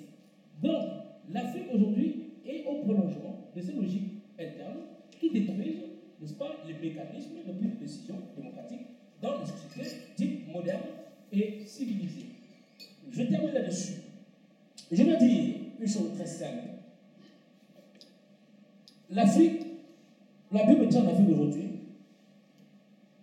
ça ne dérange pas, ça ne dérange vraiment pas les structures anciennes de domination qui font que l'État, ce que vous appelez à terme l'État, et que moi je continue d'appeler euh, des régimes de domination, des gouvernements, que vous voulez, tous ces acteurs-là sont connectés à des jeux qui n'ont du sens quel terme, et sur lesquels, n'est-ce pas, la Banque mondiale, l'Union européenne et les autres institutions ne perdraient pas à commencer, à se renseigner, notamment au niveau de la dynamique de production et de ce qui fait sens pour les acteurs. Merci.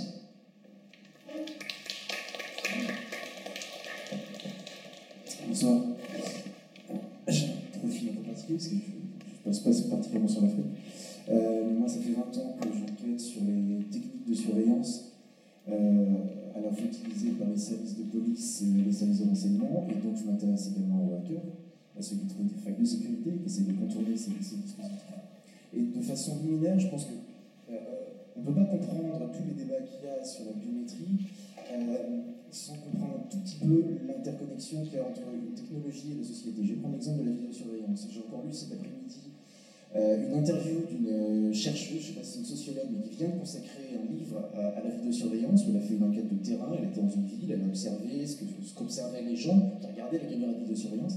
Et la journaliste, pensant bien faire, au début de son interview, donc elle fait un chapeau, et elle résume le débat sur la vidéosurveillance en disant on a le débat sur la vidéosurveillance depuis des années cristallise les oppositions entre ceux qui sont des partisans de la vie privée qui crient à toutes heures et ceux qui disent que euh, la vidéosurveillance est efficace parce que ça permet de résoudre des crimes et des délits. C'est à peu près aussi subtil de, résumer la vidéosurveillance à ça que de dire que euh, la notion d'immigration, bah, ça oppose ceux qui croient au grand remplacement et les no-borders.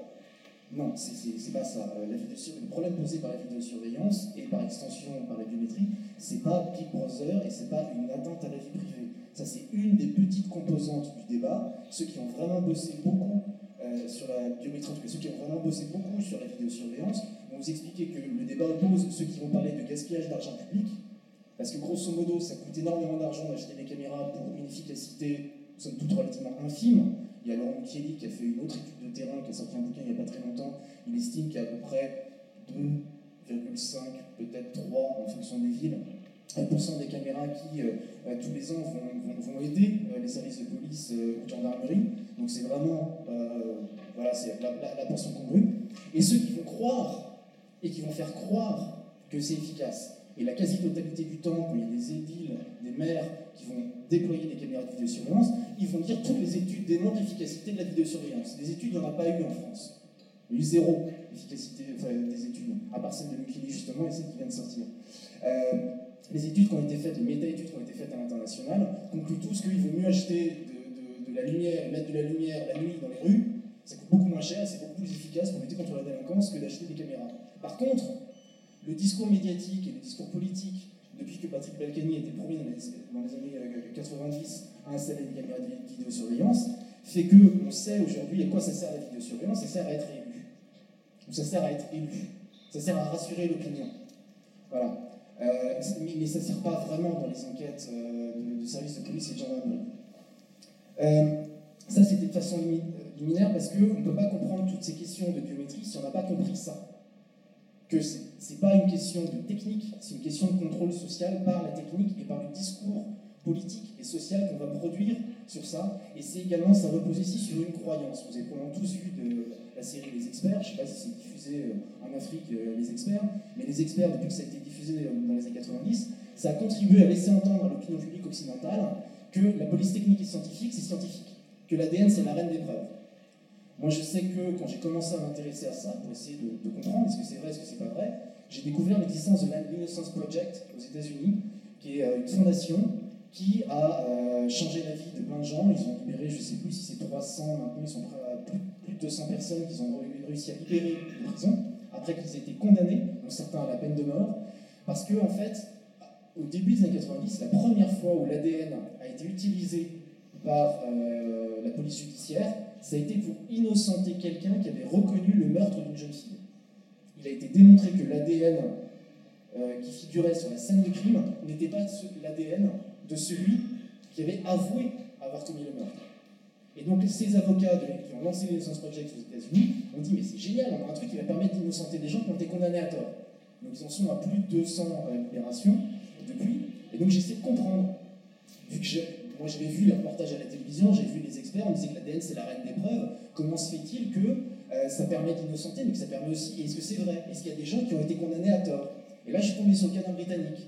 Son sang avait été retrouvé, euh, il était grimpé sur le toit d'une maison, il avait cassé la vitre d'une maison pour rentrer à l'intérieur, il avait tué quelqu'un. Son sang, l'ADN a parlé, c'est son sang, c'est toi, on en tôle. Sauf que le mec, il était hémiplégique. Comment il a pu monter sur le toit? C'est pas possible. Et c'est là où j'ai essayé de creuser et où j'ai découvert qu'en fait, la preuve par l'ADN, la reine des preuves, en fait, c'est des calculs de probabilité.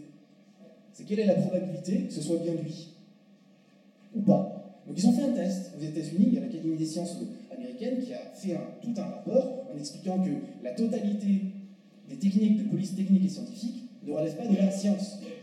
Ça relève des probabilités. Mais ce n'est pas une preuve au sens scientifique, une preuve démontrable. Donc ils ont fait des tests. Ils ont pris des échantillons d'ADN ils les ont envoyés des labos différents pour voir ce que répondent les labos.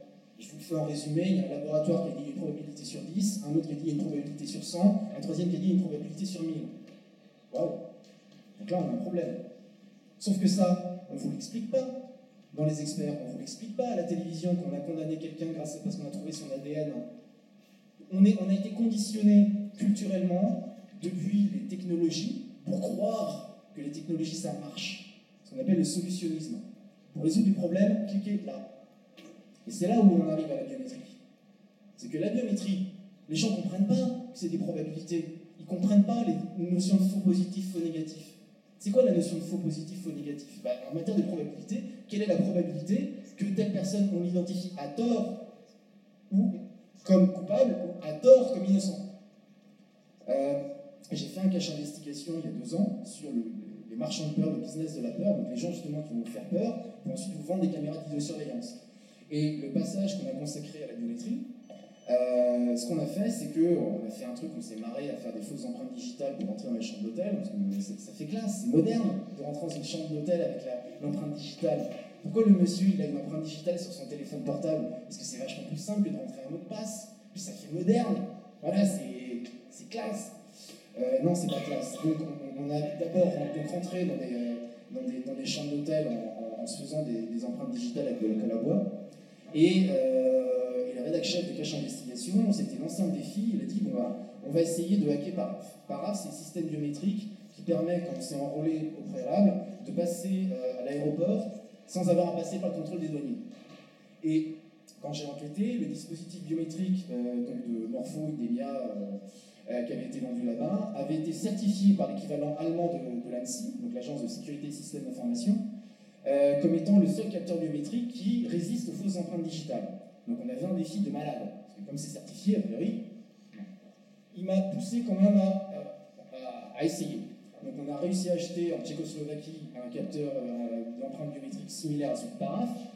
Normalement, on ne devrait pas pouvoir le faire. voilà, si on peut le faire, voilà, il y a la légalité et puis il y a, ce qu'on peut réellement faire. Et puis ensuite, on a été voir euh, comment Starbug. Starbug, c'est le hacker allemand qui, quand euh, iPhone a sorti le capteur biométrique, en 24 heures, il avait réussi à euh, faire des fausses empreintes digitales. Donc je savais que s'il y avait quelqu'un au monde qui était capable potentiellement de passer par là, c'était Starbug. Au bout de trois jours, il a réussi à flouer l'empreinte digitale. Ce qu'on voit dans cache investigation, on voit donc deux journalistes euh, qui échangent leur passeport. Donc il y a l'empreinte, le- ce qu'on appelle un H, c'est une empreinte calculée à partir de l'empreinte digitale. C'est pas une numérisation de votre empreinte digitale qui est dans la puce euh, électronique et sur le passeport. C'est un calcul numérique, c'est de la cryptographie. Voilà. Ce qu'on appelle une empreinte cryptographique. Euh, ils échangent les empreintes digitales, eux, ils échangent les passeports, et puis chacun prend l'empreinte digitale que Starbug avait créée de, la colle à bois, de la colle à bois, pour simuler l'empreinte de l'autre, et puis ils y vont.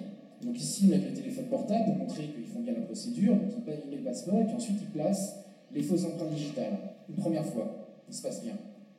Une deuxième fois, il se passe rien. Une troisième fois, il se passe rien. Puis par désespoir de cause, il enlève les fausses empreintes digitales qui correspondent pourtant aux empreintes qui sont numérisées dans le passeport, et il passe les vraies empreintes digitales. Et là, le sas s'ouvre.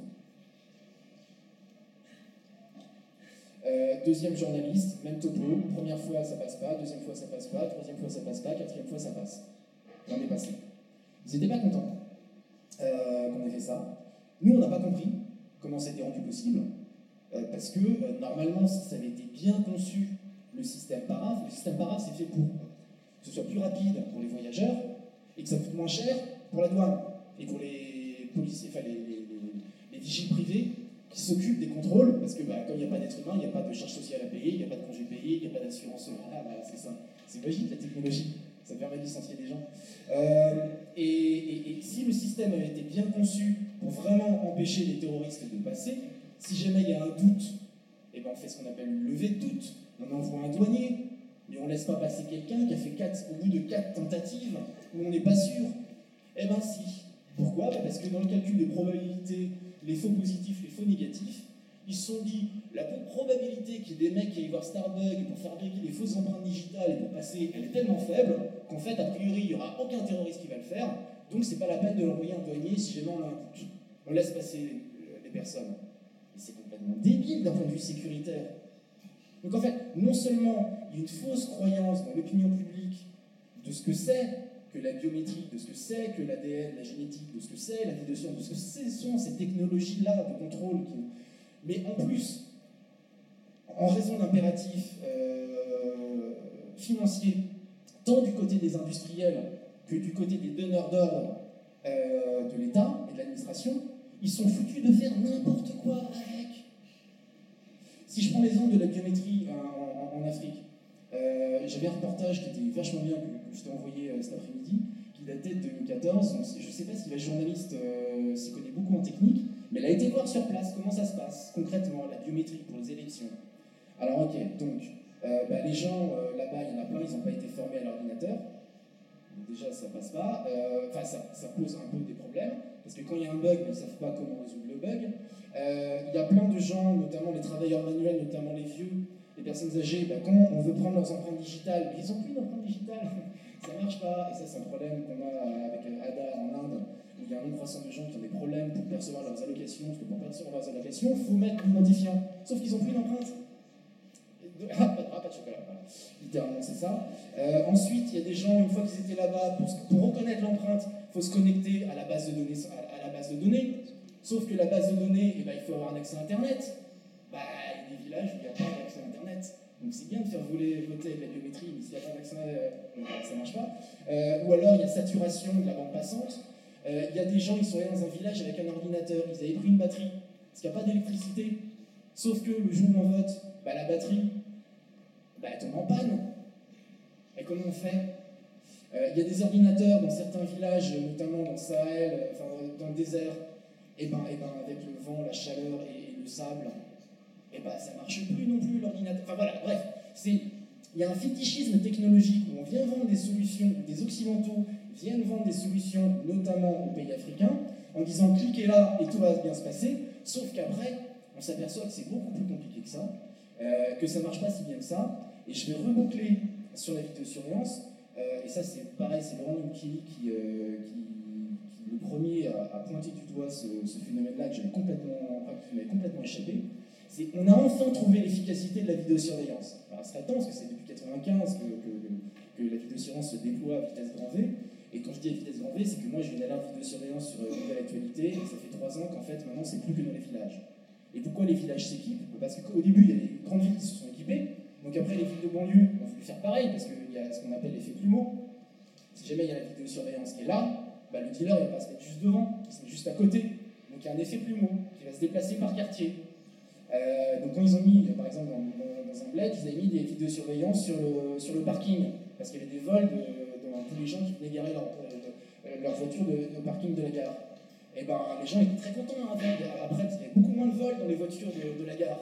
Sauf qu'au bout d'un an, ils ont fait le calcul. Est-ce qu'il y a eu plus de vols sur tout le bassin territorial euh, par rapport à l'année euh, d'avant? Ouais, exactement le même nombre de vols. Effectivement, c'est juste déplacé.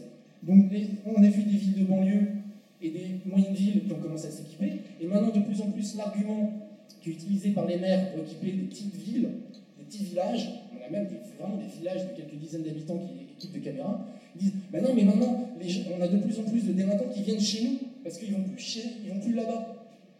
On a ça a été démontré que ça sert quasiment jamais à résoudre un crime un délit. Sont pas des cas marginaux, mais c'est des faits divers, c'est fait pour diversion. Mais néanmoins, tout le monde s'en dote. Et j'ai l'impression que ce qui se passe euh, en partie en, Afrique, c'est en partie ça. Cliquez là, ça va marcher. Et donc, je vous disais qu'on a enfin trouvé la euh, à quoi ça sert la vidéosurveillance. Alors, c'est nouveaument en mode, en vogue depuis, depuis un an ou deux ans, c'est la vidéo-verbalisation. Parce que ça, c'est efficace. Parce que là, effectivement, l'opérateur qui reconnaît la plaque d'immatriculation, qui s'est garé au mauvais endroit, qui a grillé le feu rouge et qui envoie à distance le PV directement, là, ça ramène énormément d'argent à la mairie. Et donc, très paradoxalement, ceux-là même qui sont les plus fervents partisans de la vidéosurveillance, parce qu'ils n'ont rien à cacher et qui sont persuadés que ça permet de lutter contre la délinquance, mais qui souvent sont ceux qui se garent double fil ou qui grillent les feux rouges, donc les partisans de la vidéosurveillance, en fait, c'est eux qui vont la payer. Et c'est efficace uniquement pour ça. Et je voudrais terminer juste par un dernier point, enfin deux, deux, points rapides. Après, vous passez à la discussion. Je fais deux points rapides.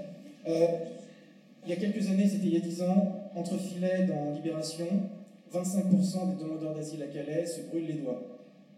Waouh, c'est quoi cette histoire? C'est les doigts brûlés. J'ai fait un article à l'époque dans le monde diplomatique euh, pour expliquer qu'à cause du règlement Dublin, bah oui, il ne voulait surtout pas qu'on puisse prendre un empreinte digital pour ne pas être envoyé euh, en Grèce ou en Italie, là où, a été pris. Euh, l'article a été repris par quasiment personne. J'ai encore fait une recherche ce matin, doigts brûlés, parce qu'il y a des gens qui parlent des doigts brûlés. Depuis un an, il y a zéro article. Je ne sais pas si encore aujourd'hui il y a des gens qui se brûlent les doigts, mais je ne vois pas pourquoi Dublin étant pire maintenant qu'il ne l'était il y a 10 ans, enfin pas mieux en tout cas, je ne vois pas pourquoi il ne se brûlerait pas moins les doigts qu'à l'époque. Minority Report, c'est maintenant. C'est maintenant que des gens se mutilent, et c'est pas. Euh, c'est à Calais, c'est à côté, c'est en France. Donc les effets délétères de cette croyance, de ce fétichisme dans l'efficacité euh, des technologies, euh, ouais, on, en vit déjà les, conséquences. Et là, dès que, tout à l'heure vous parliez de Rodac, mais là il y a un nouveau système qui a, été mis en place, qui va être interconnecté, les nouvelles bases de données qui vont être interconnectées, les nouveaux systèmes d'information qui va être interconnecté. C'est juste hallucinant. Je vais finir sur la partie business. Quand euh, Nicolas Sarkozy a voulu mettre en place la carte nationale d'identité électronique avec des empreintes biométriques à l'intérieur, c'était génial. Parce qu'il y a le GIXEL, mes amis. Alors, le GIXEL, pour vous dire, c'était le syndicat des entreprises qui vendent des, systèmes de technologie de contrôle, des euh, technologies de surveillance. Je les avais repérés en 2000 ou en 2001 parce qu'ils avaient dit, euh, c'est après 2001, ils avaient fait un rapport, un livret bleu pour expliquer au gouvernement les pistes pour développer leur business. Et ils expliquaient on a un problème parce que la vidéosurveillance, la biométrie, les capteurs RFID, tout ça, ça fait peur à l'opinion publique, c'est assimilé à Big Brother. Donc ce qui serait vachement bien, c'est si vous nous aidiez à en installer dès l'école maternelle, parce que comme ça on va éduquer les enfants dès l'école maternelle à s'habituer à ça, et ce sera beaucoup plus simple, pareil, pour vendre nos technologies. Mais cash, les mecs, ils avaient écrit ça noir sur noir dans leur rapport. C'était pas du tout pour protéger les enfants, c'était pour développer leur business. Dix ans plus tard, quand Nicolas Sarkozy, donc enfin c'est pas que Nicolas Sarkozy, mais c'était sous, sous sa présidence, euh, parle du fichier test de la carte d'identité nationale électronique. Euh, je ne sais plus si ça va sembler au Sénat, ils accueillent donc les, un, représentant de la LDH et 22 représentants du GIXEL, qui leur expliquent pourquoi, aux, parlementaires, pourquoi c'est important de mettre une carte électronique, une carte à puce avec les identifiants biométriques euh, dans la carte d'identité française. Et pourquoi c'est important? Ben, Parce qu'en fait, les entreprises françaises sont les leaders mondiaux des papiers d'identité sécurisés, et que pour développer notre business à l'étranger, ce serait vachement plus crédible si la France se dotait de papiers d'identité électronique sécurisés. Et euh, là, ça va revenir en force, mais euh, ils ont compris, ils sont passés par les champs européens. Ils vont obliger tous les pays européens à avoir des papiers d'identité électronique sécurisés.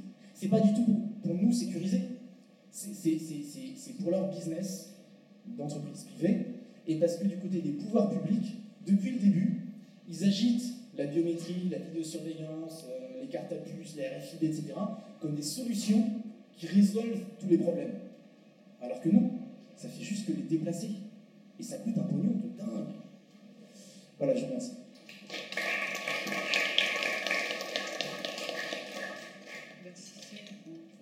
pour les différentes interventions. On va lancer le débat et puis donner la parole à la salle. Donc euh, Vincent va faire circuler le micro.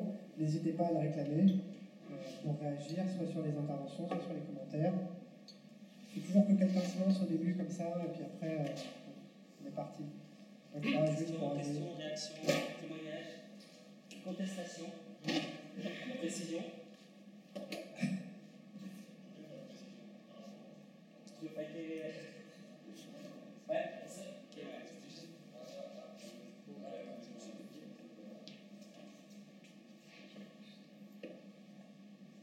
C'est juste. Euh, est-ce qu'on peut poser l'hypothèse pour la vidéosurveillance que son but principal c'est de détruire l'espace public, en fait, de, faire disparaître les espaces de rencontre ponctués que la rue, et, à l'identique, euh, la biométrisation est-elle un moyen de détruire les, capacités autonomes de, création de soi et de, création d'identification de, soi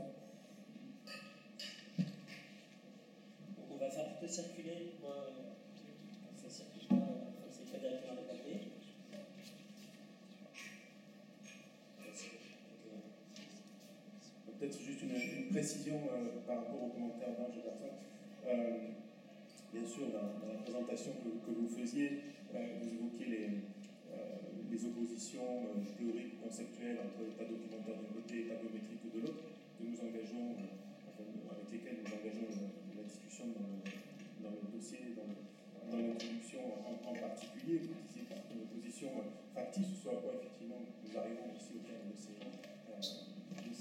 de ces, recherches. Euh, et euh, effectivement, nombre de papiers dedans, euh, dans, ce, dans ce numéro, celui de Marie en particulier, nous également, déconstruisent hein, justement les, acteurs de ce dispositif de, contrôle que vous évoquiez, le, papier de, de, Jacques Bouillard sur, sur l'Afrique du Sud. Mais ce qu'il faut peut-être redire avec, avec un peu plus de force, c'est qu'il est écrit noir sur blanc, 24 de l'introduction, parce que précisément, il y a hein, aussi une continuité, celle que vous évoquiez, une reproduction, je dirais même, de la gouvernementalité postcoloniale, y compris dans sa dimension de politique du ventre, hein, de mangement dans le mangement, hein, comme on a écrit, euh, de, ce grand business de la, biométrie, et que cela n'efface pas non plus toutes les dimensions de corruption et de, prévarication que, vous évoquiez, c'est le cas aussi de, l'argument. C'est juste une précision que j'ai dû la faire. précisions, questions? Je peux en avoir des questions. Euh, bah, moi, je vais poser une question là. Euh, finalement, quand, quand, je vous écoute, déjà quand, quand j'ai le dossier, ce qui, la question que je me pose, c'est quand cette biométrie elle pose problème et quand elle ne pose pas problème.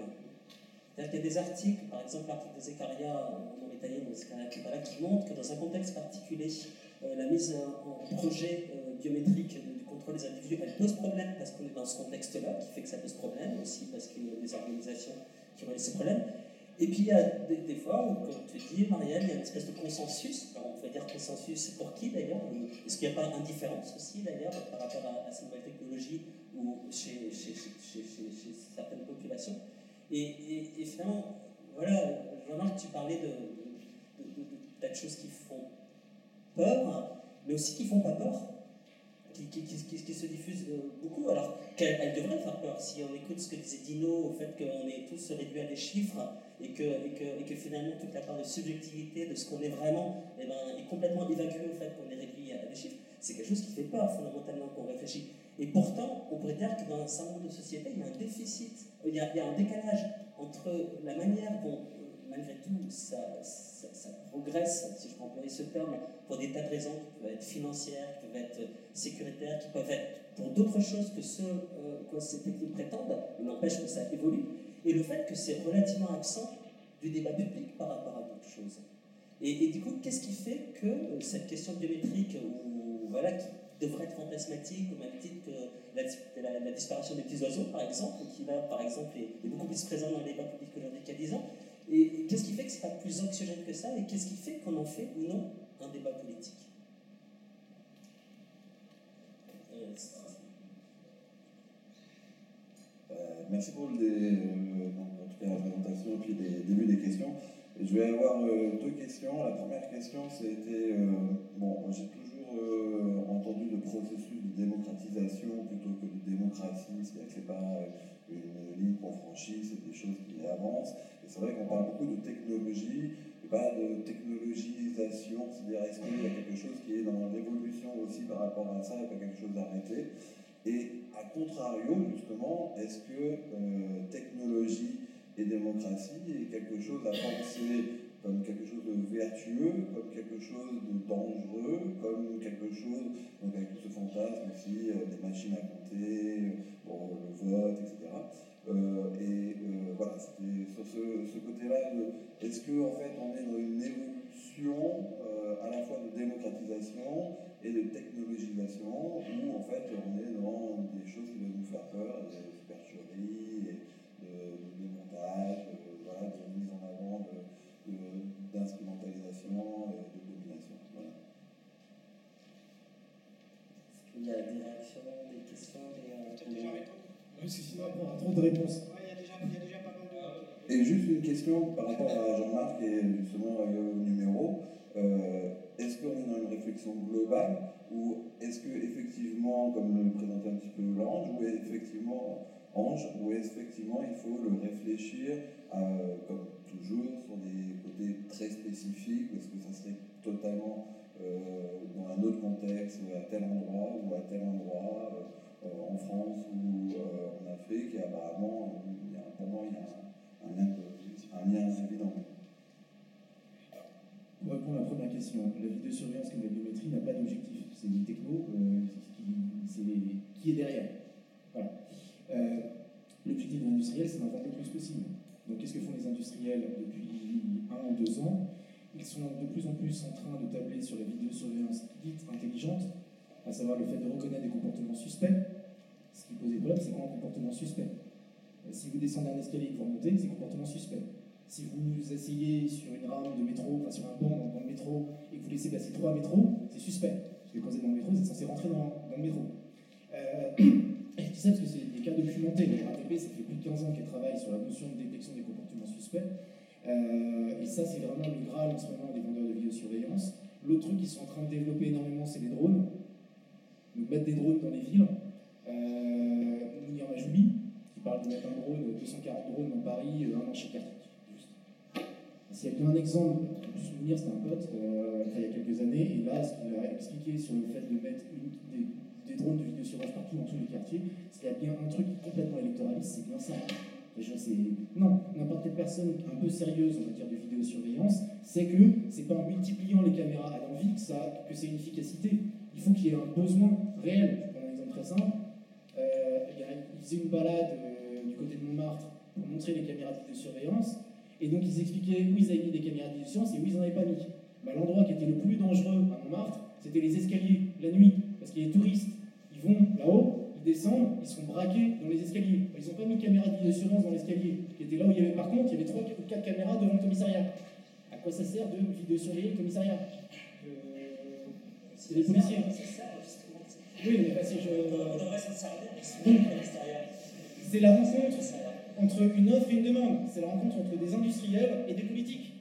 Vu que de toute façon, in ça va être des politiques. Là, on parle de je ne parle pas des, caméras dans les magasins, on parle bien de la ville de la cité la biométrie, on a parlé par rapport aux élections, le côté régalien. Donc les politiques, eux, ils ont l'impression que c'est une solution, vu que tout le monde croit que c'est une solution, tout le monde leur a dit que c'est de la technologie. La technologie, c'est la solution, c'est connu. C'est comme ça qu'on nous vend depuis le début. Sauf que les vrais problèmes que ça pose, et ça va répondre en partie à ta question, c'est que euh, le problème est ailleurs. Je vais, donner un exemple pour revenir à la vidéosurveillance, mais, mais ça fait écho à tous les débats qu'on a là?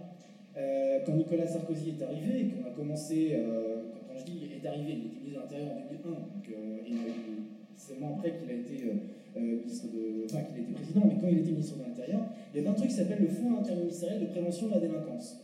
Donc, comme son nom l'indique, pour prévenir la, délinquance, et la, délinquance, et eh ben, on va payer des éducateurs de rue, on va payer des gens qui vont intervenir dans les prisons pour faire de la réinsertion, on va payer des gens qui, une fois que les gens sortent de prison ou une fois qu'ils ont eu une amende, pour les aider à s'insérer, trouver du taf, éviter qu'ils retournent dans la délinquance. Qu'est-ce qu'a fait Sarkozy? Il a décidé d'allouer 75% du fonds de prévention de la délinquance au financement d'installation de caméras de vidéosurveillance. En quelle mesure une caméra de vidéosurveillance peut prévenir la délinquance?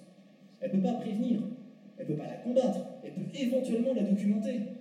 Sauf que moi j'ai plein de cas également de gens qui ont été agressés physiquement dans le bus, dans le métro, dans la rue avec des caméras. Ils vont demander aux policiers euh, aidez-moi à trouver la personne qui m'a braqué, qui m'a cassé la gueule. Ah oh, ben non, elle marchait pas les caméras. Euh, quand il y a eu euh, des violences policières euh, à Charles de Gaulle Étoile, ah ben non, ça ne marchait pas les caméras sur, je ne sais plus comment il s'appelle, le gilet jaune, le porte-parole qui, a été éborgné. Ce jour-là, marchait pas les caméras, c'est pas l'eau. Donc le problème que ça pose, c'est pas tant est-ce que ça marche, est-ce que ça marche pas, est-ce que c'est une atteinte à la vie privée, ou est-ce que c'est efficace pour lutter contre la délinquance ou pour lutter contre la fraude électorale, c'est qu'est-ce que ça cache? Quels sont les transferts de fonds cachés? Est-ce que l'argent n'aurait pas été mieux investi pour prévenir la délinquance qu'en en, finançant la vidéosurveillance. Il y a plein de lycées qui sont en train de s'équiper, euh, je ne sais plus si c'est Laurent Wauquiez ou un autre, euh, dans, sa région, il a décidé d'installer des caméras de vidéosurveillance partout dans tous les collèges. Mais ils n'ont pas d'argent pour payer des gens pour aider les autistes, pour aider les handicapés. Ils n'ont pas d'argent pour, euh, recruter des profs, pour faire de telle sorte que les conditions de travail soient meilleures, pour augmenter le salaire des profs. Par contre, ils ont de l'argent pour installer des caméras. Bah, et Banque mondiale, Qu'est-ce que ça veut dire que essayer d'aider des processus de démocratisation dans des pays où il y a une fraude électorale pour faire de telle sorte qu'il y a des millions d'argent qui vont être investis, non pas pour développer l'économie de ces pays-là, mais pour financer des boîtes françaises et américaines. on va peut-être, comme là, on, va, on essaie d'être dans une discussion euh, partagée, on va, on va, essayer d'être dans une position symétrique entre la table et les autres. Maintenant, j'interromps celui qui, celle qui parle trop longtemps. Par contre, vous avez le droit de parler ce temps que vous voulez réagissez, c'est pas forcément ordre, vous n'êtes pas obligé de parler.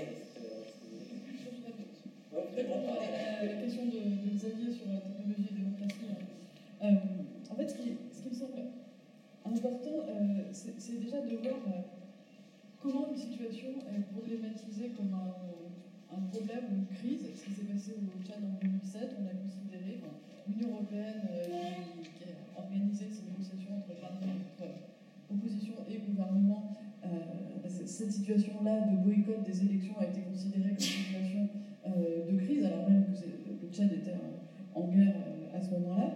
Et donc déjà, plus largement, des discours sur les supposés dysfonctionnements de l'État, enfin, ce qu'on connaît bien, qui sont anciens, sur les États civils en Afrique ne marchent pas, les élections ne marchent pas. Donc il y a déjà, première étape, tout un discours sur il y a un problème, il y a une crise, et cette crise peut être politique, peut être la crise de, la défaillance de l'État. Et à partir de là, on va commencer, bah, s'il y a un problème, c'est qu'il y a une solution. Et cette solution, de plus en plus, va être une solution technologique proposée à des questions qui sont en fait politiques. Et ce, qui, ce que je trouve aussi intéressant, c'est de voir euh, qui va décider qu'un processus est un succès ou non. Parce que comme l'a rappelé Jean-Marc, peut-être la biométrie, c'est de la probabilité. Et ce que va dire par exemple euh, l'entreprise qui a organisé euh, l'enregistrement des électeurs en Somaliland avec Iris des yeux, c'est un succès parce que notre taux d'erreur est en fait très bas et qu'avec Iris, on a un taux d'erreur beaucoup plus bas qu'avec euh, l'empreinte. Donc on va dire, mais quel, rapport avec les élections? Mais en fait, le succès pour l'entreprise se mesure à ce taux d'erreur. Il y a aussi tout un discours pour dire au Somaliland, euh, les empreintes ne marchent pas. Donc la solution logique, c'est de passer à l'iris euh, des yeux. Et je pense qu'il y a quelque chose qui est très très politique dans euh, le mauvais temps, soit la poussière en Sahel, soit la pluie dans les zones tropicales. C'est souvent des arguments qui, qui vont être avancés. Et je pense que la façon aussi dont on voit la météo dans ces continents est, quelque chose qui est en fait très politique parce que ça sert d'argument pour dire bah, vous voyez bien dans ce contexte-là, alors certes, il n'y a pas de route, il n'y a pas trop d'électricité, mais on a la solution, on va passer à telle solution technologique et on a pensé à tout. Ne vous inquiétez pas, par exemple, pour le Congo, on a testé euh, nos machines, on les a mis dans une piscine, et ben, en fait, elles résistent à l'eau, c'est formidable, euh, on a la solution à tout.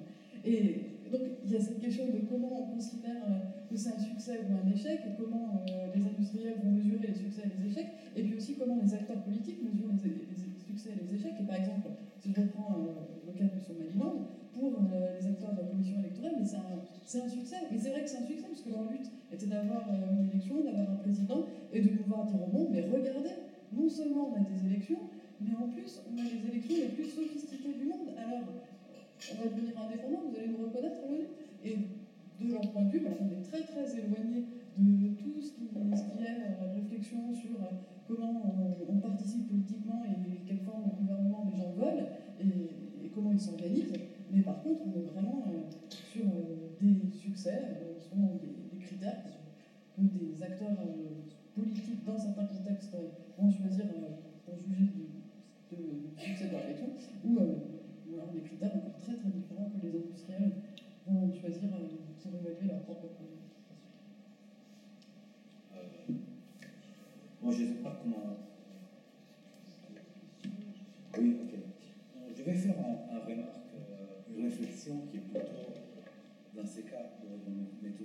Qui peut-être regarde tous les deux en commentaire. C'est euh, à propos de la. À quoi sert la biométrie euh, La biométrie comme discours hégémonique politique sur la sécurité qui produit du consensus et qui produit des affaires en même temps.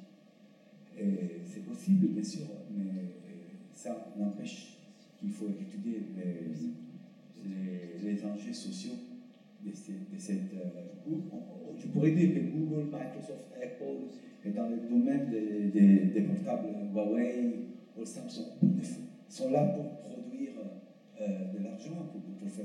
C'est dans, sont construits par des entreprises, mais ils n'ont pas moins on ne peut pas dire qu'ils n'ont pas changé notre façon de vivre. Euh, et, c'est ça, c'est ça ce qui se passe avec la biométrie. La biométrie peut-être, sûrement comme euh, Maria vient de le dire, il y a très peu d'acteurs, très grands acteurs, très puissants, qui gèrent le marché de l'identification, qui compètent dans le marché de l'identification africaine, mais on ne peut pas réduire l'impact de la biométrie à ça. Parce que sinon, ça, serait équivalent pour moi avoir une, conception de l'histoire complètement par le haut. L'histoire est faite par les entrepreneurs et par, et par la technologie et, éventuellement par les défaillances de la technologie. Et donc, il faut regarder qu'à ça. Euh, non, euh, l'histoire euh, est, beaucoup plus dialectique que ça. C'est forme aussi par le bas. Et toutes ces technologies changent, en fait, les rapports les, discours qui représentent les rapports du citoyen à l'État. Une, reconnaissance par les corps Qu'est-ce que ça veut dire? Euh, Là, je réponds un peu à, à, Xavier euh, euh, euh, entre les rapports, hein, sur le rapport entre technologie et démocratie, virtuelle ou dangereux. Ben, Il y, a- il y a une bio- euh, biométrie c'est celle euh, qu'on a proposée en, en ces termes, le salaire des citoyennetés en, en Sud-Afrique, le- des, des, chaînes, des, des schémas de, de redistribution, euh, qui en tout cas euh, mettent, mettent au centre du rapport entre les citoyens et l'État le corps, la, la- la sur- le- le- le- la- la surveillance du corps. Il y a eu un, Charles Apple Graham, le, fameux schéma de redistribution sud-africain, qui était très important et qui est un schéma biométrique, parce que pour avoir, l'argent chaque mois, il faut se présenter avec une carte électronique, euh, bien sûr. Et, mais ça, au Sud-Afrique, disons dans, dans- dans l'Afrique méridionale en général, la politique euh, de, de la venue, comme on l'appelle de ça- d'un certain point de vue philosophique, est en, est en train de- de- de- de- de- d'entrer dans le domaine, dans l'arène politique de façon assez forte. Il y a, euh, et pour moi, ça, c'est des, questions qu'il partir de leur impact euh, sur. Dans ce cas, je réponds euh, aux, autres commentaires. Euh, pourquoi elle ne, fait pas peur? C'est l'ancien qui avait demandé ça, je pense. Euh, parce que là, là, on peut rejoindre le discours, parce que le discours sécuritaire, moi je pense qu'il y a aussi, un, dans le cas des cellulaires, des, des portables, il y a un, plaisir à être reconnu. hein. Les dispositifs capturent toujours la subjectivité. Et la, biométrie est partout, désormais dans notre ordinateur, dans les cellulaires. Elle ne fait pas peur parce que c'est smart, c'est- chic, si tu veux, mais il y a aussi un plaisir à être reconnu par la machine en tant qu'individu, en tant qu'individu, je pense. Et c'est un plaisir infini, c'est une subjectivation individualisante infinie qui, va qui continue à, à- à nous euh, tirer sur une pente. Hein? Hein? Et puis, oui, c'est ça un peu. hein. Mais bon, je, je, je, je vais continuer après. J'aimerais autre chose. Ça évite de tirer le fil. Euh, je vais surtout, mais euh, peut-être euh, d'abord sur des premières interrogations qui étaient sur l'historicisation hein, du, concept de la biométrie, on va plutôt dire de, cette technologie. Euh, il me semble que dans l'introduction, on est, on est revenu un petit peu euh, euh, sur la naissance de la biométrie et notamment celle de l'empreinte digitale. hein. et justement pour souligner l'ancrage impérial et donc cette généalogie de contrôle au sein de l'Empire britannique, donc d'abord en Inde, hein, une naissance en Inde, euh, en Inde britannique, pour après euh, se diffuser en Afrique du Sud et euh, qui font dans le domaine de cette technologie comme dans d'autres domaines, notamment euh, le domaine médical, euh, l'Afrique un laboratoire en fait hein, pour, des technologies, des techniques qui ont été après euh, utilisées euh, en Europe. Donc on a voulu souligner ça, hein, cette généalogie répressive, parce qu'il nous semble aussi que le débat peut être un petit peu différent, euh, le débat public euh, en Afrique et en Europe justement, où on a tout un discours euh, sur, sur les avantages de la biométrie et pas énormément, il mais pas énormément de controverses publiques en fait sur, sur les effets en termes de surveillance, les questions déontologiques, etc. Enfin, dans le débat public dans plusieurs pays d'Afrique, c'est pas, on n'est pas dans le même type de débat public qu'on peut avoir peut-être euh, en Europe. Euh, Keith Breckenridge dans son article, mais c'est vrai qu'il n'était pas accessible jusqu'à présent. Maintenant, il est accessible avec le numéro. Euh, rappelle en fait, dans une assez longue durée, hein, de plusieurs siècles, hein, ce que c'est que euh, les origines de, de l'état documentaire, de l'état de papier, dans le cadre de l'identification des personnes. Je pense qu'il y a une logique du dispositif écrit de l'identification qui rejoint aussi la logique de- du dispositif oral de l'identification, c'est-à-dire qui repose sur une relation, une relation avec le bureaucrate qui enregistre l'identité, qui écoute le récit et la déclaration d'état civil. Et ce que souligne Kiss Breckenridge, même s'il ne parle pas beaucoup de l'oralité, il parle plutôt du document d'identité, c'est que finalement, c'est aussi dans cette négociation avec les agents bureaucratiques dans le fait que pour pouvoir décliner son identité, on s'inscrit comme une personne sociale, euh, on s'inscrit dans une généalogie, euh, ce sont des marges de manœuvre de négociation.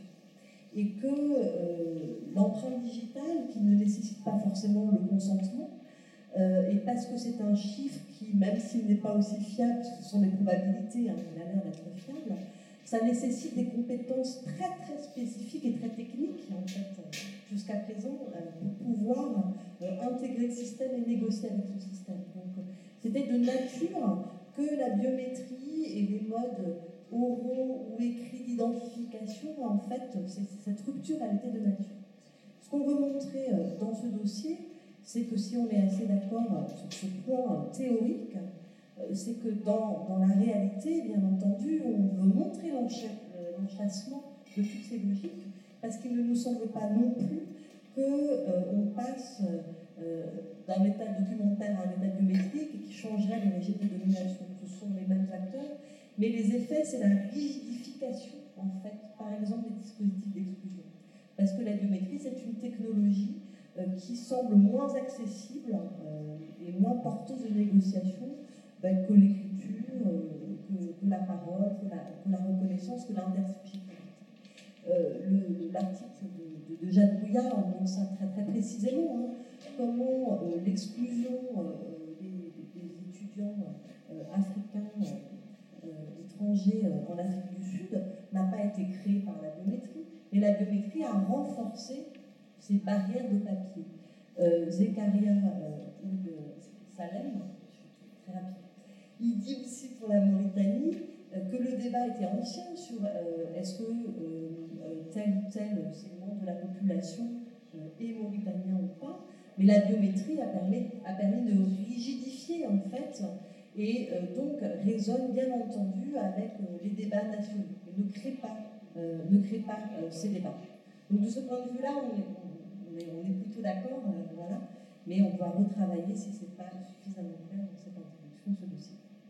Le mot de la fin pour Roche. Euh, euh, oui, ce n'est pas le mot de la fin, ce sont des euh, remarques pour suspendre. Oui, de la fin, ce serait trop bien, parce que c'est un débat très, très intéressant. La fin du micro, je veux dire. Oui, encore, encore une fois, je réponds à Richard et à voisine, la question n'est pas d'évaluer ou de critiquer ce que vous dites, c'est de dire, en sociologue de l'Afrique, en anthropologue de l'Afrique, qu'il y a des pistes d'exploration qui peuvent permettre d'historiciser davantage la pratique, parce que vous avez revendiqué une approche de, en théorisation.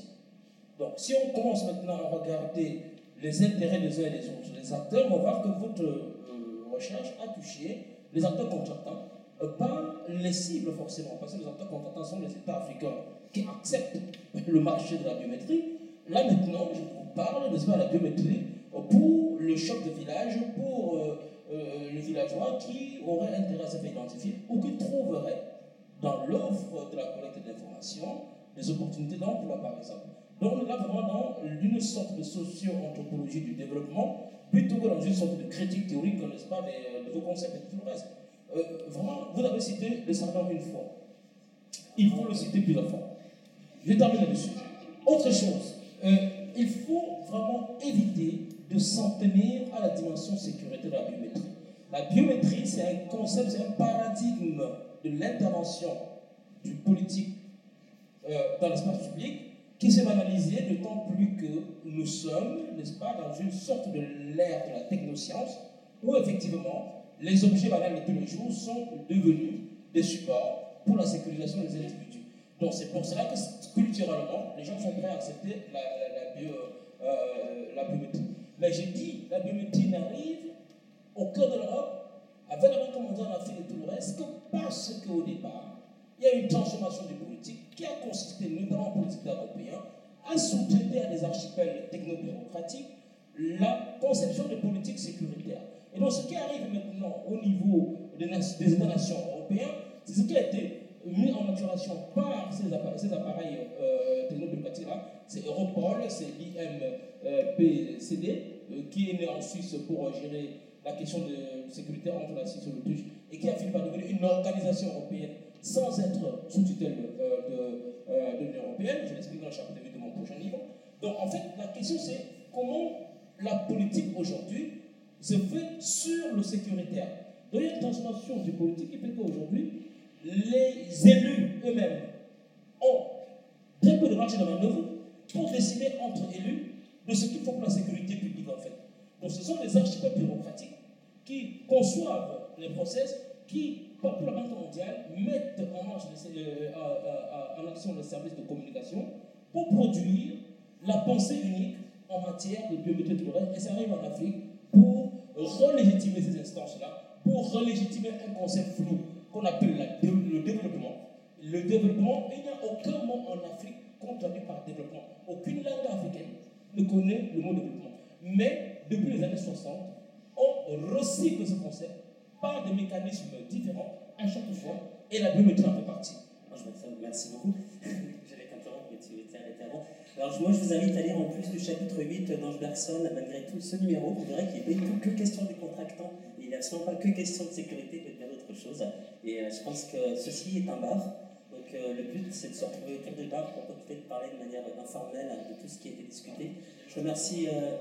numéro, a aussi un de alors voilà, on n'est pas sur cette question-là. Merci beaucoup Alex. Et, on vient autour du bar en tout cas. Merci beaucoup Alex et merci beaucoup à la colonie. On espère qu'on va continuer en tout cas de faire comme ça.